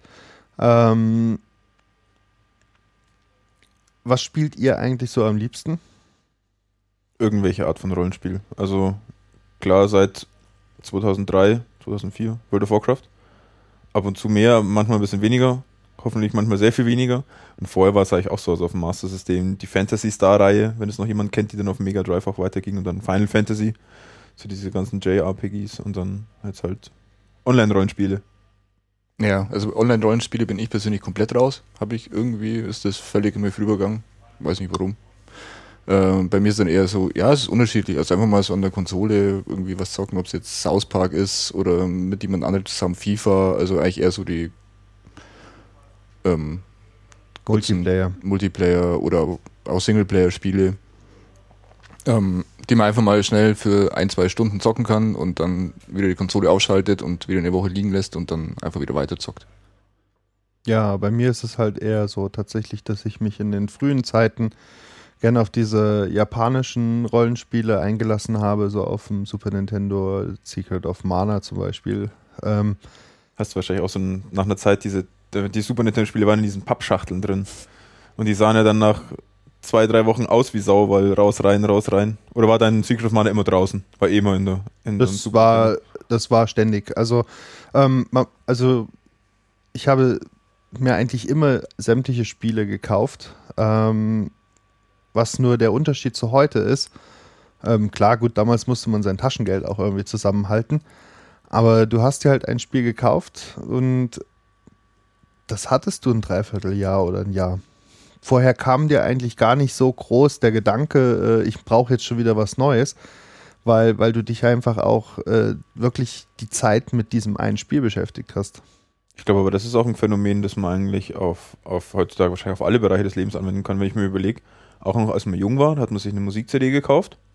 dann hat man die die nächsten zwei Wochen durchgehend gehört. Also du hast dann dich zwei Wochen lang nur mit dieser, mit dieser CD beschäftigt. Gut, kann man es nicht ganz mit dem Spiel vergleichen, weil halt einfach der Umfang, der dich das neu beschäftigt, gering ist. Aber heute Spotify, ja, das Album, das Album, das Album, zack, zack, zack, ja, passt schon, kenne ich schon das nächste, zack, zack, zack, zack. Es wird halt alles immer schneller, schnelllebiger. Du musst eigentlich neue Sachen machen, weil sonst wirst äh, als Frühjahr 2014 beschimpft, du bist ja gar nicht aktuell mit der modernen Zeit dabei. Ja, also mein absolutes Lieblingsspiel ist zwar jetzt wirklich nicht aktuell, sondern aus den 90ern, ist und bleibt der Edge Tentacle. Also mit Abstand. Also mein absolutes Lieblingsspiel, gemessen an der Zeit, die ich darin versenkt habe, ist leider nun mal World of Warcraft. Also auch wenn es spielerisch vielleicht seit zehn Jahren eigentlich immer weniger geworden ist, was es, wobei man da auch immer die rosarote, äh, früher war alles besser Brille aufhat. Aber ich sag mal, das ist eigentlich das Spiel, das mich am meisten gefesselt und auch fasziniert hat dann. Ja, wenn ich mein Lieblingsspiel äh, zurücknehme, ist das eigentlich auch aus den 90ern, Super Nintendo-Spiel Secret of Mana. Das war das Spiel, wo ich die meiste Zeit rein investiert habe. Muss man gestehen, mehr als in Zelda, aber das lag wahrscheinlich auch eher am Umfang des Spiels. Ich finde auch Secret of Mana ist ein Spiel, das kann man immer mal wieder, wenn man mal irgendwo einen Emulator findet vom SNES, wenn man leider kein eigenes mehr hat wenn man das mal wieder, kann man immer mal wieder einen Tag drin versenken. Da ist der Tag auch schnell vorbei. Schaffst du es in einem Tag? Äh, ich glaube nicht, aber ich habe es damals auch nicht so exzessiv gespielt, weil ich war damals ja auch ein Sega-Kind. Und das heißt, äh, wir waren dann immer nur bei einem Freund von mir, der hatte dann Super Nintendo, da ist man dann zu, zu dritt davor gesessen. Und zu dritt dann ging immer die Prügelei los, wer das Mädchen und wer der Kobold sein muss, wer der Junge sein darf. Aber da sind auch. Also die Koboldin hatte die besten Zauberangriffe. Wenn du, wenn du äh, 8- bis 9-jähriger Junge bist, ist egal, wer die besten Zauberangriffe hast. Du willst einfach nicht die Koboldin sein.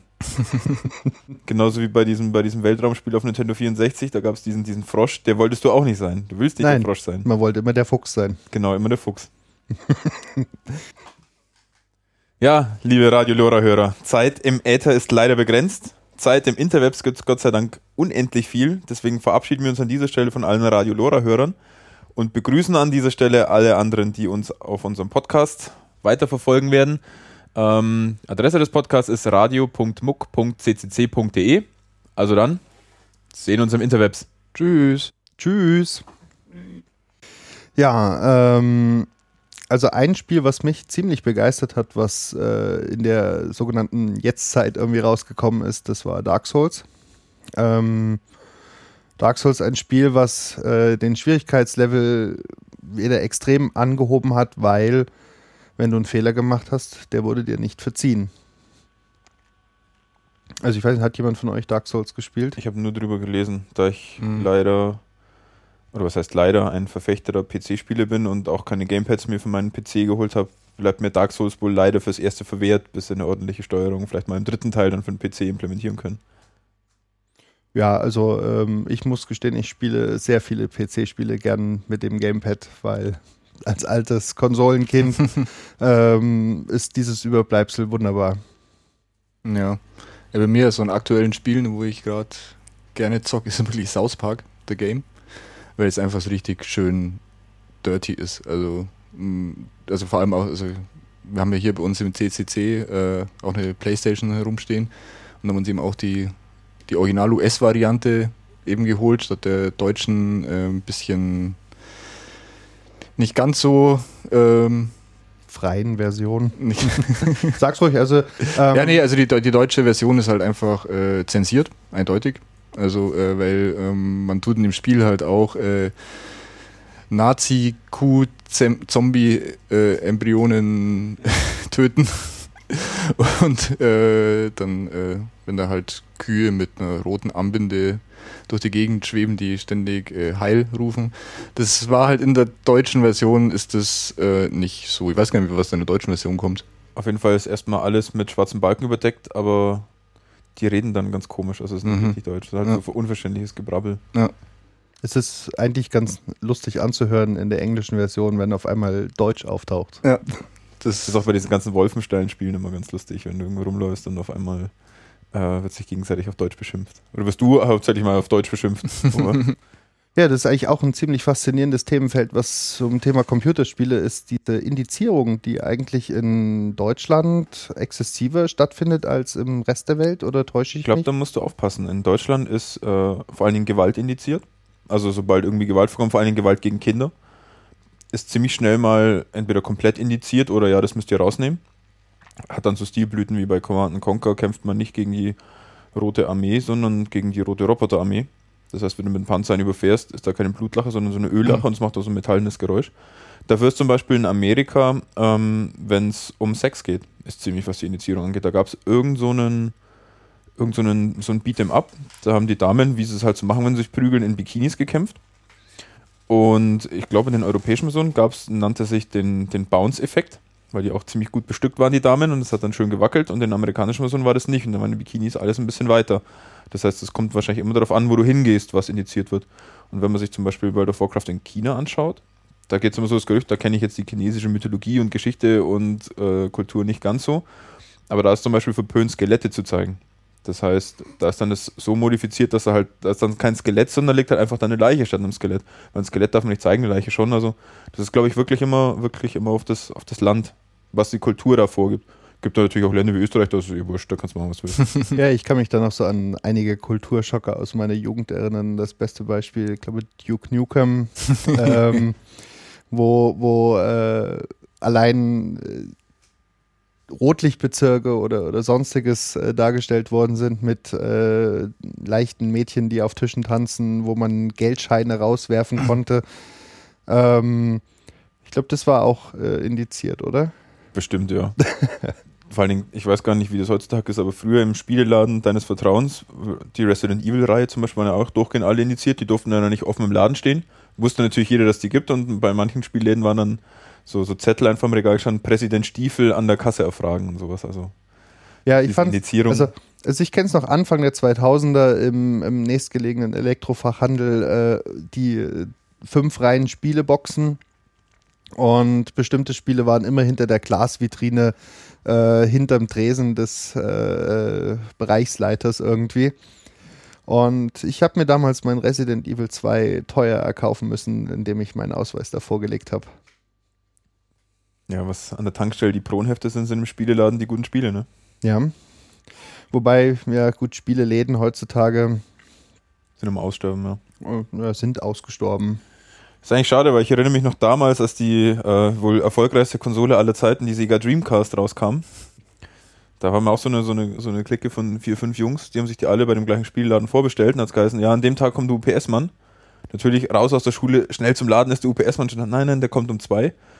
Dann zu fünft in dem Laden gewartet, bis der UPS-Mann kommt und dann dem UPS-Mann beim Ausladen der Kartons geholfen, wo die ganzen Dreamcasts drin waren. Also, das sind eigentlich schon so Sachen. Es ist schade, dass es sowas heutzutage nicht mehr gibt. Auch so, ja, gehst rein, findest Leute, mit denen kannst du über Spiele reden. Heute musst du in irgendeinem Internetforum abhängen. Schade eigentlich. Ja, es ist unpersönlicher geworden. Ähm, das sehe ich eigentlich auch. Äh, ist ein Grund, warum ich nicht gerne äh, Multiplayer-Spiele spiele, weil ähm, die Persönlichkeit fehlt mir da drin einfach. Ähm, Online-Rollenspiele muss man zwar schon, um eigentlich erfolgreich da drin zu sein, sich in Gilden beitreten, aber das ist alles so äh, oberflächlich gefühlt. Ich glaube, es kommt darauf an, welche Leute du triffst. Also ich muss sagen, ich habe aus meiner WoW-Zeit äh, eine Handvoll Leute, vielleicht zwei, drei, vier, fünf, die besuche ich noch regelmäßig. Der eine wohnt in Wien, der nächste wohnt in Linz. Also würde ich sagen, haben sie schon auch Freundschaften, auch, auch Real-Life-Freundschaften dann daraus ergeben. Aber es kommt dann schwer darauf an, was für Leute du triffst. Hast auch Leute gegeben, dass wenn ich den mal im echten Leben sehe, dem hau ich gleich einen auf die Schnauze. Aber mein Gott, das ist halt überall so, ne? Mal so, mal so. Ähm, wie empfindet ihr denn den Umgangston eigentlich in diesen Spielen? Es kommt auf das Spiel an. Wenn du so einen Ego-Shooter spielst, da wird schnell mal die sexuelle Orientierung deines Haustiers, deiner Mutter und vom End-User in Frage gestellt. Aber wenn du Spiele, vor allen Dingen noch in Spielen, die ein bisschen anspruchsvoller sind, auf dem Schwierigkeitsgrad her, da geht anscheinend meiner Meinung nach dieser, dieser Anteil an, an Geflame und Gehate zurück und da ist dann schon eigentlich ein normaler Umgangston miteinander. Ja, ich habe aber eher so das Gefühl, dass, dass du heutzutage eigentlich, wenn du Multiplayer-Spiele spielen möchtest, am besten so zwei Jahre vorher Berufsausbildung da drin gemacht hast, weil wehe, du machst auch nur einen winzig kleinen Fehler äh, und deswegen der, der, der Zielpunktestand äh, nicht erreicht wird, äh, wo du dann äh, attackier, attackiert wirst und Ja, wie gesagt, ich glaube, das ist, ähm, kommt wirklich auf das Spiel an. Also ich meine, so wirklich so online-mäßig habe ich eigentlich nur World of Warcraft gespielt, deswegen kann ich auch immer nur da aus den Erlebnissen berichten. Das war in den Anfangstagen, war das ein, ein knüppelhartes Spiel. Das war so wie Dark Souls vergleichbar, du hast einen Fehler gemacht, es sind alle gestorben. Aber es war nicht so, dass, weil es war halt neu. Es konnte keiner wirklich, es hat jeder mal irgendeinen Fehler gemacht. Mit der Zeit haben sich halt die Leute herauskristallisiert, die besser waren und die schlechter waren. Aber das halt zusammen gelernt, weil du musstest auch in der gleichen Gruppe unterwegs sein, weil sonst hat es nichts gebracht. Sonst hast du dich nicht aneinander gewöhnen können, nicht miteinander lernen können. Das heißt, dadurch, dass das Spiel schwer war, hast du euch zusammen lernen müssen. Heutzutage sind die Spiele leicht. Du kannst zwar immer noch blöde Fehler machen und sterben, aber die Leute erwarten einfach, dass schnell was kommt und man nicht irgendwie einen Lernprozess fahren muss, sondern es muss sofort irgendwie Erfolg da sein, sofort irgendwie Boss umgehauen, sofort Loot. Deswegen ist, glaube ich, die Toleranz gegenüber Fehlern einfach geringer geworden, weil die Leute wollen schnell Erfolg haben und nicht irgendwie, oh ja, wir müssen jetzt wochenlang den Boss üben. Ja, wahrscheinlich entwickelt sich daraus auch äh, das Phänomen, sich den Erfolg einfach per echter Geldwährung Mhm. im Spiel zu kaufen. Das wäre was für dich, End-User, wenn du äh, Also, ja. diese, diese, nicht diese Lernkurven fahren, gefahren hast in deiner Kindheit. Das heißt, dir fehlen jetzt die, die Lead-Skills. Das Pay-to-Win noch genau dein Modell, oder? Ja, eigentlich schon. Also, äh, aber nee, da, da, also das macht eigentlich keinen Sinn. Also das finde ich jetzt wirklich äußerst eigenartig, wenn da Leute, keine Ahnung, sich irgendwelche Ausrüstungsgegenstände, die, äh, die wo sie erworben haben, bei Ebay verkaufen. Äh, finde ich doch ein, äh, ja, ich, da verstehe ich den Sinn nicht. Ganz ehrlich. Naja, im Endeffekt muss man sehen, es ist wie ein Hobby. Ob ich jetzt mir, äh, was weiß ich, irgendein Quadcopter-Kit kaufe und es zusammenbaue oder mir bei WoW ein neues Schwert kaufe, ist es ein Hobby. Wofür man sein Geld ausgeben will, das ist dann eine, jedermanns eigene Sache. Ja, solange ähm, es halt keine Vorteile davon gibt in der Form. Hm, weiß ich nicht. Also, Ja, ich weiß nicht, wenn ich äh, Geld für ein Spiel bezahle, wo ich dann feststelle, ich komme schneller, besser weiter, eigentlich nur, weil ich Geld äh, wieder in dieses Spiel reinwerfe.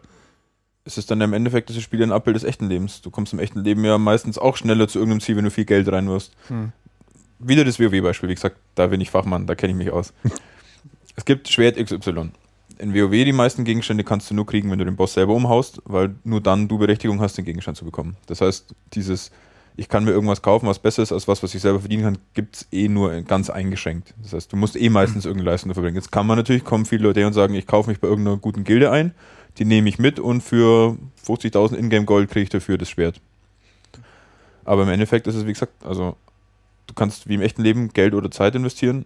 Wenn du viel Geld hast, kannst du mit Geld die Zeit verkürzen, die du investieren musst. Oder wenn du ein fauler Student bist und naja, Vorlesung mache ich morgen, kannst viel Zeit investieren. Ja, das ist ja ein ziemliches Phänomen bei Social Gaming.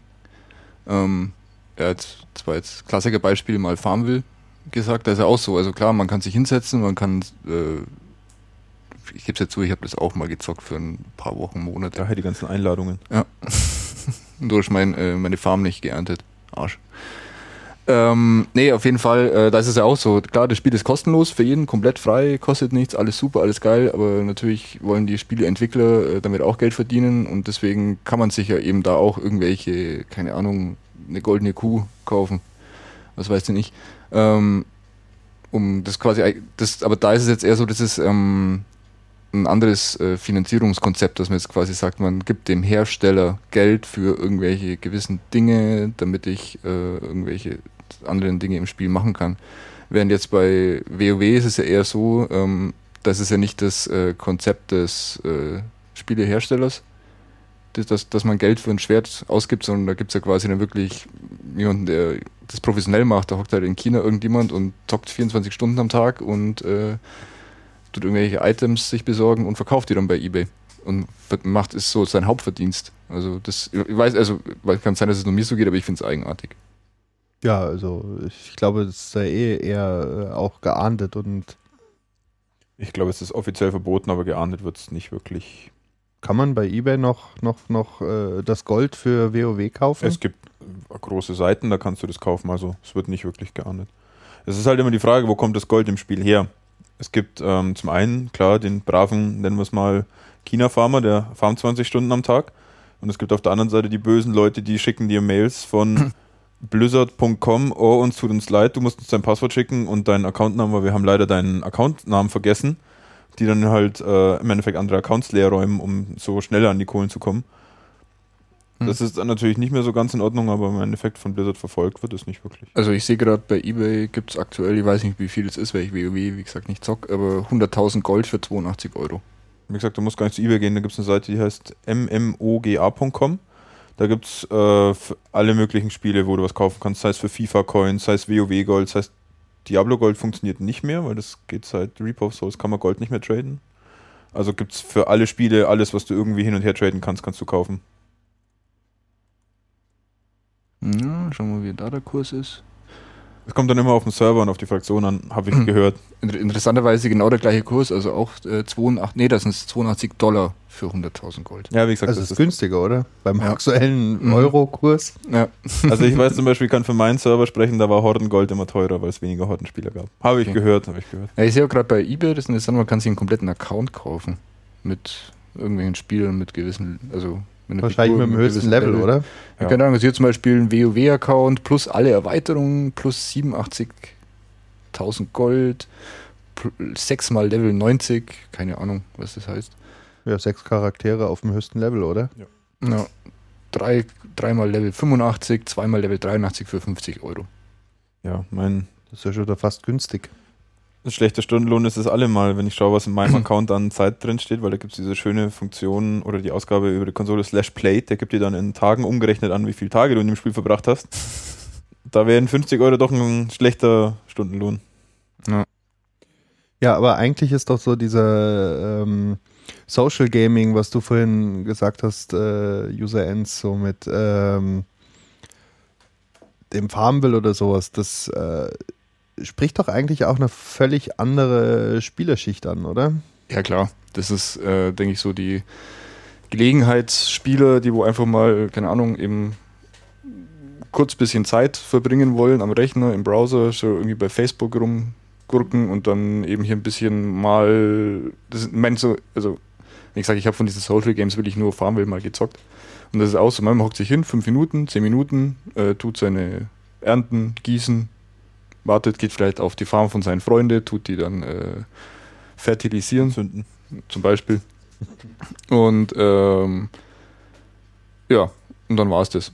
Und äh, ja, da gibt es auch eine recht witzige South Park-Folge dazu über Facebook, da wo dann, also ich weiß nicht, es kann sein, dass es so Menschen wie ich gibt, also in der South Park-Folge wird es natürlich wesentlich übertrieben, dass quasi äh, die Leute richtig aggressiv werden, weil Freunde von ihnen nicht auf ihrer Farm waren, um sie zu düngen. Oh, ich glaube, dass das tatsächlich Realität sein kann. Wahrscheinlich, ja. Ich finde auch zum Beispiel, es gibt ja auch von South Park gibt es ja auch eine World of Warcraft-Folge. Die ist auch das Ganze sehr schön überspitzt. Also Aber sowas auch mit trotzdem Love Not Warcraft. Trotzdem Realität? In manchen Stellen bestimmt, ja. Also klar ist South Park immer sehr überspitzend und sehr satirisch dargestellt, aber man kennt doch durchaus, wenn man sich so ein bisschen in der Szene bewegt, die Grundlagen, wo das herkommt. Also bei mir ist es so, also jetzt so die Multiplayer-Games, die ich jetzt quasi eher so kenne. Also ich glaube, das, das erste, an das ich mich jetzt so richtig erinnern kann, dass ich exzessiv mit Freunden gezockt habe, auch noch später, also auch noch bis vor vier, fünf Jahren, äh, Bomberman. das ist dann natürlich später, als wir dann äh, älter wurden, zu einem Saufspiel geworden.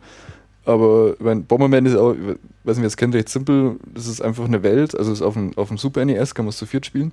Ist halt auch eine Welt, äh, jeder sitzt in einem Eck und man kann halt Bomben werfen und mit Bomben halt diese Welt freispielen und das Ziel ist quasi, sich äh, die anderen auch wegzubomben und man muss halt einen gewissen Weg erreicht haben, also erstmal ein paar Sachen wegspringen, bevor man den anderen wegspringen kann.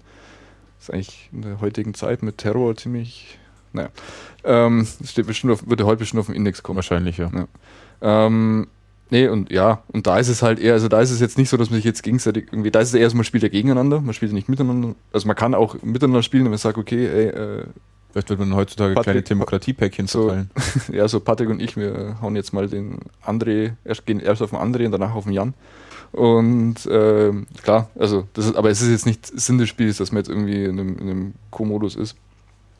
Das heißt, Ja. der, der Koop-Modus ist dann im Overlay-Netz drüber noch. Quasi, genau, im Layer 8. Ähm, ja, aber da ist halt witzig, das ist einfach Spaß, man hat halt Spaß miteinander, man, man tut sich halt, haha, jetzt habe ich schon wieder zusammen gebombt, super geil.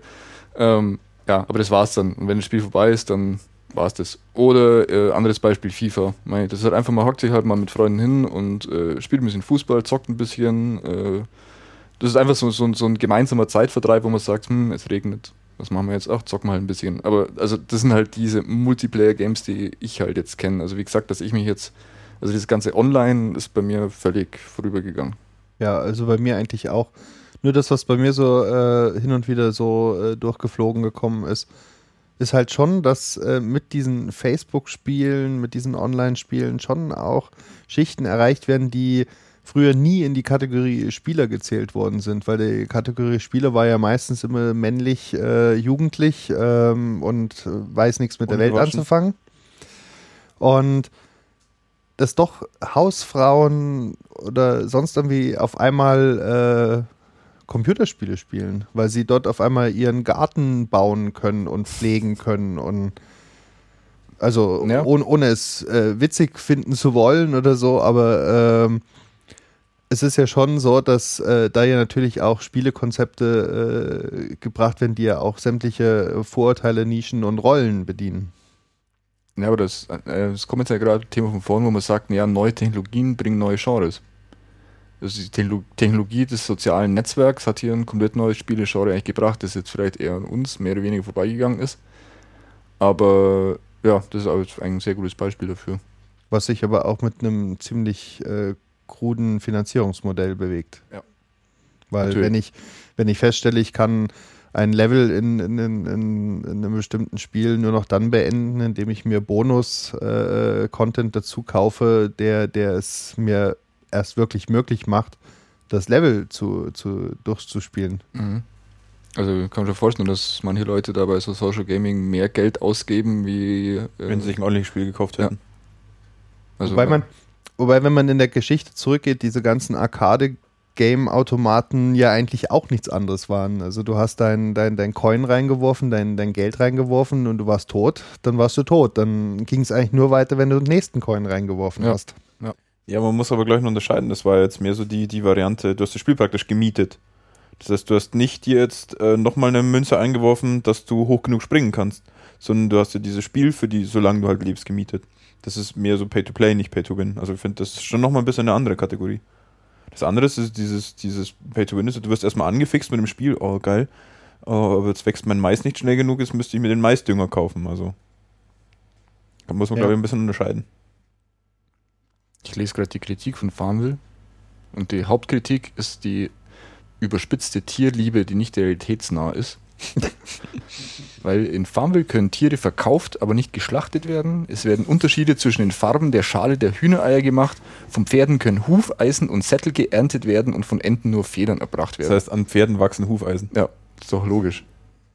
So viel zum Thema äh, Bildung und Lernspiele, oder? Ja, das ist einfach ein veganes ja. Spiel. Nee, aber also natürlich, also natürlich der, der, die Hauptkritik, also das war jetzt eher ein Spaß am Rande, äh, die Hauptkritik ist natürlich der Datenschutz. Weil ähm, die Betreiber von Farmville, man gibt ihnen erstmal seine kompletten Facebook-Daten, die und viele haben ja da viel eingetragen. Und ich denke mal, das ist natürlich neben dem ähm, Kauf-Content äh, mit das Hauptfinanzierungsmodell. Das Datenschutzthema ist aber dann an der Stelle wahrscheinlich was Spezielles von dem Farmville-Anbieter, weil du könntest wahrscheinlich ja. so ein Spiel komplett ohne natürlich. Aushöhlung von Personen. Ja, wobei es natürlich auch interessant ist für so einen Spielehersteller, einfach sämtliche Interessen, sämtliche Sachen, die einen Spieler interessieren, äh, zu sammeln um dann einfach äh, festzustellen, genau das nächste Spiel muss genau die Nuancen enthalten, damit genau die Leute wieder drauf anspringen Erstens das und zweitens natürlich, äh, die Spiele finanzieren sich auch über Werbung. Natürlich extrem, ex wirklich extrem gezielte Werbung einblenden zu können. Also da kommt halt dann bei mir Bierwerbung. Politur. Ja. Ja, aber für mich in, im, im, im, Vergleich ist das ja dann eigentlich nicht wirklich ein Spiel, weil ich habe ja ein Spiel früher bewusst gekauft, weil ich die Story erleben wollte, weil ich ähm, die, die Geschichte äh, spielen wollte, weil die Welt, in der diese Geschichte gespielt hat, interessant war. Und nicht so, weil das ist ja im Endeffekt wie, wie, wie, wie wirklich anfixen und dann immer wieder mit neuen Stoff versorgen. Ähm, eine gewisse Abhängigkeitsrolle, den, also den, den Spieler in eine Abhängigkeitsrolle zu bringen. Ich muss auch sagen, hat Farmville eigentlich ein Ziel, das man erreichen kann? Nee. Das, das also sogar diese, sogar die, die, die ganzen Sandbox-Spiele kann man irgendwann sagen, ja, man muss das schaffen. Bei Farmville ist ja wirklich nur, ja, ich muss meine Farm möglichst toll aufbauen. Genau, und es wird immer größer, aber das ist ja eigentlich bei allen Simulationsspielen so. Naja, also zum Beispiel, ich weiß noch das Gerücht damals, dass bei SimCity 2000, dass es ein Ziel hat. Es gab dieses Gerücht. Damals gab es noch kein Internet, deswegen kann man es nicht verifizieren, aber es ja, gab halt das Gerücht. so ein Überleben, so ganz klar. Ja, nee, aber da gab es das quasi angeblich, wenn man die irgendwann die perfekte Stadt hat, die komplett vollgebaut ist mit diesen großen Arkaden und äh, wenn alle A sind, äh, dass die dann abheben und in den Weltraum starten, dann das Spiel beendet ist. Das Gerücht gab es damals. Also ich. Gibt es denn irgendwo bewiesen? Nein. Nein. Das ist so wie bei Pokémon, wie man das 151. Pokémon kriegen kann. Ja. Bei Mewtwo. Nee, Mew, Mew. Mewtwo gab es im Spiel. Ach, Mewtwo ist 150, stimmt. Mew. Beim Mondlicht um die, um die Gameboy-Konsole äh, Cartridge rumlaufen und dabei fünfmal den heiligen mhm. Nintendo-Gott anrufen und dann. Da, da fällt mir auch gerade ein, dass äh, das Kettensägen-Benzin bei Maniac Mansion. Also, wenn, also Maniac Mansion ist eben der Vorgänger von David and Tackle, eben auch ein Point-Click-Adventure. Und da gibt es eine Stelle, also es gibt, man kann in der Küche, also man kann immer Items sammeln. Gab es in der Küche eben eine Kettensäge, aber es fehlte das Kettensägen-Benzin. Und äh, da gab es dann auch wieder 100.000 Gerüchte, wie man das machen konnte. Es gab dann quasi auch schon Gerüchte, ja, man muss äh, einen Fotoentwickler zusammen mit radioaktiven irgendwas zusammenmischen, Zeug Lump, aber das hat alles nicht gestimmt. Es gab einfach in diesem Spiel kein Kettensägenbenzin. Es gab es nicht. Man konnte die Kettensäge nicht benutzen. Man weiß bis heute nicht, ob das ein Fehler der Spieldesigner war, ob sie es einfach vergessen hatten oder ob es Absicht war. Auf jeden Fall ähm, auch von, von Lucas Arts Games äh, wurde der, der, Witz dann auch mal vorgezogen, ist so in Nachfolgespielen, ich glaube, entweder war es ein Zack McCracken oder irgendwas, da gab es dann zum Beispiel Kettensägenbenzin, aber es gab keine Kettensäge. Also. Ja, aber ich glaube, das sind dann eher diese sogenannten Easter Eggs, die ja, die ja. irgendwo in den Spielen immer eingebaut sind. Zeichnet auch gute Spiele aus, wenn sie gute Easter Eggs haben. Ja. Wie findet ihr denn die Einbindung neuer Technologien in Spiele? Also äh, jetzt vor kurzem war ja erst wieder eine Brettspielemesse irgendwo in Deutschland. Und ähm, dort ist ja auffällig, dass zum Beispiel Smartphones oder iPads oder überhaupt Pads oder sonst irgendwie in, in solche analogen Brettspiele äh, integriert werden, wo dann auf einmal das, das äh, Smartphone auf einen Halter gesteckt wird und dann den, den Game Master spielt. Ich glaube, da gibt es durchaus ein paar coole Ansätze. Beziehungsweise, wenn man sich jetzt gerade, wenn du das Wort Game Master schon bringst, an so, an so ähm, also Tabletop-Rollenspiele denkt, wenn man sich jetzt bei äh, das schwarze Auge eine coole App auf irgendeinem Tablet hat, wo man die ganzen Charakterwerte und sowas, das alles für einen schon gerechnet wird und sowas, kann natürlich eine sehr gute Hilfe sein. Es gibt, glaube ich, auch die andere Seite, wo das einfach nur äh, reingebracht wird, um als Verkaufsschlager zu sagen, ja, wir haben hier mit Tablet, iPad, Android, was auch immer, was Unterstützung. Also ich glaube, da kommt es wirklich arg drauf an, was man damit macht. Ich finde es einen interessanten Ansatz, quasi so äh, Second Screen zu einem äh, analogen Spiel quasi statt zum Fernseher. Also, ja, also ist das für mich jetzt eigentlich eher neu, das Thema, aber ich kann mir das schon also interessant vorstellen. Also es gab ja auch trotzdem in den 90ern genug äh, Brettspiele, die ja äh, durch, durch äh, Computerbauteile äh, entsprechend äh, aufgepimpt worden sind. Das, das schlechteste Beispiel, glaube ich, hier war, äh, Bekannte von uns hatten eine Monopoly-Version, wo man mit GD-Karten bezahlt hat statt mit Bargeld. Und da hat man quasi, jeder hat ein, das war einfach eine Plastikkarte mit einem Code drin und dann hat man halt das Geld digital. Aber wenn du immer die Bank machen musstest bei Monopoly, hättest du dich bestimmt auch über sowas Ich habe immer die Bank gemacht. Deswegen habe ich, immer, hab ich immer gewonnen. ja, ich weiß nicht. Also, wie gesagt, kommt glaube ich schwer darauf an, was man macht. Was mich jetzt eher zum Beispiel mal äh, interessiert und auch, denke ich mal, bald faszinieren wird, wenn jetzt ähm, die Thematik, die seit ich eigentlich mit Computer mich beschäftigt habe, endlich jetzt doch mal auf den Markt kommt, diese Virtual Reality Geschichte. Also ich weiß noch, ich hatte vor 25 Jahren wahrscheinlich mein erstes Computerheftel. Damals wurde schon eine Virtual Reality Brille verkauft. Wow, many features, such modern, many Technik. Ja, und jetzt 25 Jahre später gibt es tatsächlich mal eins, das man sinnvoll mhm. einsetzen kann. Also, wenn wir dann vorhin gemeint haben, neue Technologien erzeugen vielleicht neue Kreativitäten im Bereich. Ja. Nee, das, ist, das finde ich auch recht interessant. Also es war ja damals auch in den 90ern ein richtiger Hype, Virtual Reality. Da gab es, also ich weiß nicht, war auf der Hobby- und Freizeit, keine Ahnung, was es war, 96 oder so, also, also eine, eine Messe, so eine Messe in Augsburg. Und äh, da war eben auch so diese, man kennt sie wahrscheinlich, diese erste Virtual Reality Brille, wo man in diesem runden Käfig drin gestanden ist, diese, diesen Klotz aufgesetzt hat, hatte dann 320 auf 240 Pixel pro Auge, aber halt eben schon Stereo und da habe ich auch damals, ich weiß nicht, was es war, wahrscheinlich war es irgendwie Doom oder sowas. Ich weiß nicht, ob es das damals schon gab. Ja, ich Stimmt. dachte, dass die ersten virtualisierten Welten da eher so grob Polygone. Nee, nee, nee das äh, war, also, Welten das waren. war interessant, das war, das war, ähm, das war nicht wirklich Polygontechnik, sondern es waren halt einfach die, die, die einzelnen Sprites, die waren halt einfach auf verschiedenen Ebenen. Also die, die Figuren, die Gegner waren flach. Okay, aber dann war das ja eher so, Das war was schon- man das war unter, schon 3D. unter einer 3D-Brille versteht. Jetzt nicht direkt virtualisiert. Doch, doch, also man konnte, also man, ja, ja, also man hatte quasi diese, diese VR-Brille auf dem Kopf und man konnte halt quasi durch Kopfbewegungen durch die Welt schauen. Also man konnte, also das war eben die völlig neue Innovation, dass man quasi nicht mehr starr auf dem Monitor, quasi mit einem Fenster in die Spielewelt geschaut hat, sondern dass man quasi in der Welt drin war. Das war das Neue. Die Spiele haben sich dadurch nicht geändert. Aber man hatte eben quasi diese Kopfsteuerung mit dazu und am Hand hatte man halt den Controller. Und das fand ich damals echt, also ich, mich hat es damals, keine Ahnung, wie alt ich da war, 14, äh, recht fasziniert und habe mich richtig darauf gefreut, dass es jetzt so einen Schub bekommt und äh, keine Ahnung, so eine Bild hat damals, glaube ich, 2.000, 3.000 Mark oder so gekostet, aber es hat sich halt null durchgesetzt. Es war ist komplett untergegangen, eingeschlafen. Da gab es noch die berühmten Datenhandschuhe. Ich glaube, es gab noch eine Alfred Biolek-Sendung dazu, dass man da auch Cybersex dazu machen kann. Da kam ja auch so das ganze, boah, jetzt ist alles 3D, jetzt, jetzt ist alles, jetzt können wir Cybersex machen mit den Brillen und so. Dann ist es komplett wieder eingeschlafen, jetzt 20 Jahre eben, und dann kam halt mit der Oculus Rift, äh, was eigentlich exakt die gleiche Technologie ist, nur halt einfach ähm, mit moderner Hardware. Das heißt, man hat eine wesentlich bessere Displayauflösung. Die Hardware, die, die Generierung der virtuellen Welten ist natürlich viel besser. Äh, es ist jetzt eben alles wieder irgendwie plötzlich. Man hat quasi einfach mal gesagt, okay, wir machen 20 Jahre Pause. Die Technologie war wahrscheinlich zu früh dran. Die Technik dahinter, der, die, die Erzeugung der virtuellen Welten war einfach noch nicht gut genug. Und jetzt ist Technologie da und jetzt hat es halt irgendwie mit drauf gekommen, hey, versuchen wir es nochmal. Und diesmal scheint es geklappt zu haben. Also ich habe so das Gefühl, es kommt.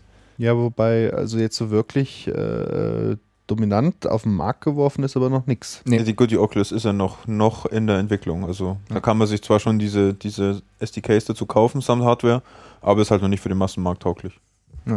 Ja, ich bin auch gespannt. Also, wie es auch öfter bei so, so bei so eigen, also bei so komplett neuer äh, Hardware ist, wahrscheinlich die Pornindustrie wird da auch gut dran Wahrscheinlich. Mit, mitspielen. Also so wie, äh, keine Ahnung, gut ist jetzt. Also ich kann mich noch erinnern, irgendwann in den 90ern äh, beim Klassenkameraden haben wir auf dem, auf dem Sofa gesessen und ich weiß nicht, der hatte irgend so ein, ein, ein einfach nur ein Homecomputer oder was das war, wo du einfach nur einen Joystick in der Hand hattest und dann durftest du dich von links nach rechts bewegen oder sowas und musstest dann das Joystick halb zerstören, damit Sechs- du die Geschwindigkeit erreichst. Ja, Sex Games auf dem C64 war in Deutschland komplett indiziert, aber das hatte jeder. Also ich hatte es auch. Das war einfach durch, ja, das war wirklich so, dass quasi den Joystick. ähm, ja. Also ich hatte auf dem Game Gear so ein Olympiadespiel, das war da ein bisschen anders irgendwie. Ja, ich finde es aber trotzdem mal schön, so auf Originalkonsolen zu spielen. Das hat irgendwie immer was. Also jetzt zum Beispiel, äh, wie gesagt, wenn man jetzt Bomberman wirklich auf dem Super NES spielt und nicht im Emulator oder ich habe jetzt auch hier im Club eine C64-Station aufgebaut und richtig schönes Gefühl, die Diskette reinzulegen und zu laden. Ich finde, das hat was. Also ich, ich bin jetzt, ich, ich finde, solange, solange man noch die alten Konsolen und sonstiges günstig gebraucht bekommt, finde ich das jetzt mit dem Emulator nicht so ein Problem. Meine Te- Technologie geht nun mal weiter und ähm, ich, denk, ich denke mal, Abwärtskompatibilität ist ja auch ein Problem. Also, wenn du jetzt wirklich sagst, okay, ich bringe eine neue Konsole raus und ich muss die ganzen Spiele der alten Konsole auch noch können, ähm, ist man natürlich auch wieder technologisch ein wenig eingeschränkt. Also Und- ich persönlich zum Beispiel äh, bin gar kein Befürworter der Abwärtskompatibilität, weil, wie gesagt, neue Generation äh, Konsole, dann auch neue Spiele bitte. Hm. Ähm, das Problem, was ich da ja sehe, ist ja eher der Markt, der ja gerne äh, sein Zeug äh, auch noch in der x-ten äh, Generation wieder neu verkauft haben möchte. Ich denke deswegen also der Trend, dass die neuen Konsolen immer PC-ähnlicher werden. Und ähm, also die aktuelle Generation, PlayStation 4, dass halt auch die Spieleentwickler nicht irgendwie ein Spiel äh, zigfach entwickeln mussten. Also wenn ich jetzt zum Beispiel an früher denke, ähm, mal wieder das Beispiel Maniac Mansion, das gab es auch auf C64, das gab es auf dem NES, äh, es gab es für den PC und weiß nicht, ob es auf dem Amiga oder so auch noch gab. Auf jeden Fall, es gab es auf relativ vielen Konsolen und das war damals das Problem. Die waren die allerersten, die genau deswegen quasi äh, eine Engine entwickelt haben, die quasi für jede Spielekonsole oder für jede PC-Art äh, komplett anders war und quasi oben drüber gelegt, die in, in einer Skriptsprache das Spiel dann eben lief, um es quasi nur einmal programmieren zu müssen, das Spiel. Und ich denke, deswegen geht der Trend ja heute auch wieder dahin, dass man quasi die Konsolen werden immer PC ähnlicher, um äh, quasi Spieleentwickler die Möglichkeit zu geben, ein Spiel jetzt nicht exklusiv für eine P Playstation zu programmieren, wo sie dann quasi ausreizen, welche Technologie ausreizen müssen, sondern ja, das ist, dass quasi der Hersteller das leicht auf eine Xbox oder PC portieren kann. Das ist aber, glaube ich, auch gleichzeitig ein bisschen ein Problem, weil du siehst bei vielen Spielen heutzutage, dass der Hersteller muss die auf allen Plattformen rausbringen. Ja. Wenn er das Spiel, äh, wie gesagt, so Battlefield, Call of Duty, diese ganzen großen, diese großen Reihentitel immer, die müssen auf Playstation, auf Xbox, auf PC rauskommen. Und du siehst, dass die, dass die an vielen Stellen Kompromisse eingehen müssen, wenn du zum Beispiel den Battlefield 4 Netcode anschaust, wie sie das Spiel spielt, das fühlt sich auf dem PC mehr wie ein Konsolenspiel an, auf der Konsole auch nur so, so ein halb, halb schadiges Ding. Das heißt, du musst einfach, weil der Markt sagt, oh, du musst alles machen, machst alles so ein bisschen, aber nichts richtig. Ich dachte doch sogar, die PlayStation 3 hatte doch einen extra Grafikchip, der äh, damals so beworben ist, dass er seiner Zeit so ewig voraus ist, der ja eigentlich wahrscheinlich selbst, ja, dieser Cell-Chip, der wahrscheinlich heute noch nicht wirklich richtig ausgereizt ist, weil einfach auch die Programmierung darauf so extrem schwierig ist und äh, sie deswegen ja gar kein Spiel bauen könnten, was sie dann kompatibel ist mit einem PC oder sowas, weil sie es dann wieder extra neu programmieren müssten. Das heißt, man, man legt sich da eigentlich auch selber Steine in den Weg. Vielleicht musst du es heutzutage einfach machen. meine, früher, da war vielleicht, ich weiß nicht, war, war früher die Gewinnmarge an Spielen höher oder sowas, aber du hast halt einfach, du hast eine Playstation gehabt, das heißt, du konntest Final Fantasy spielen. Du hast eine Xbox gehabt, das heißt, du konntest Fable spielen.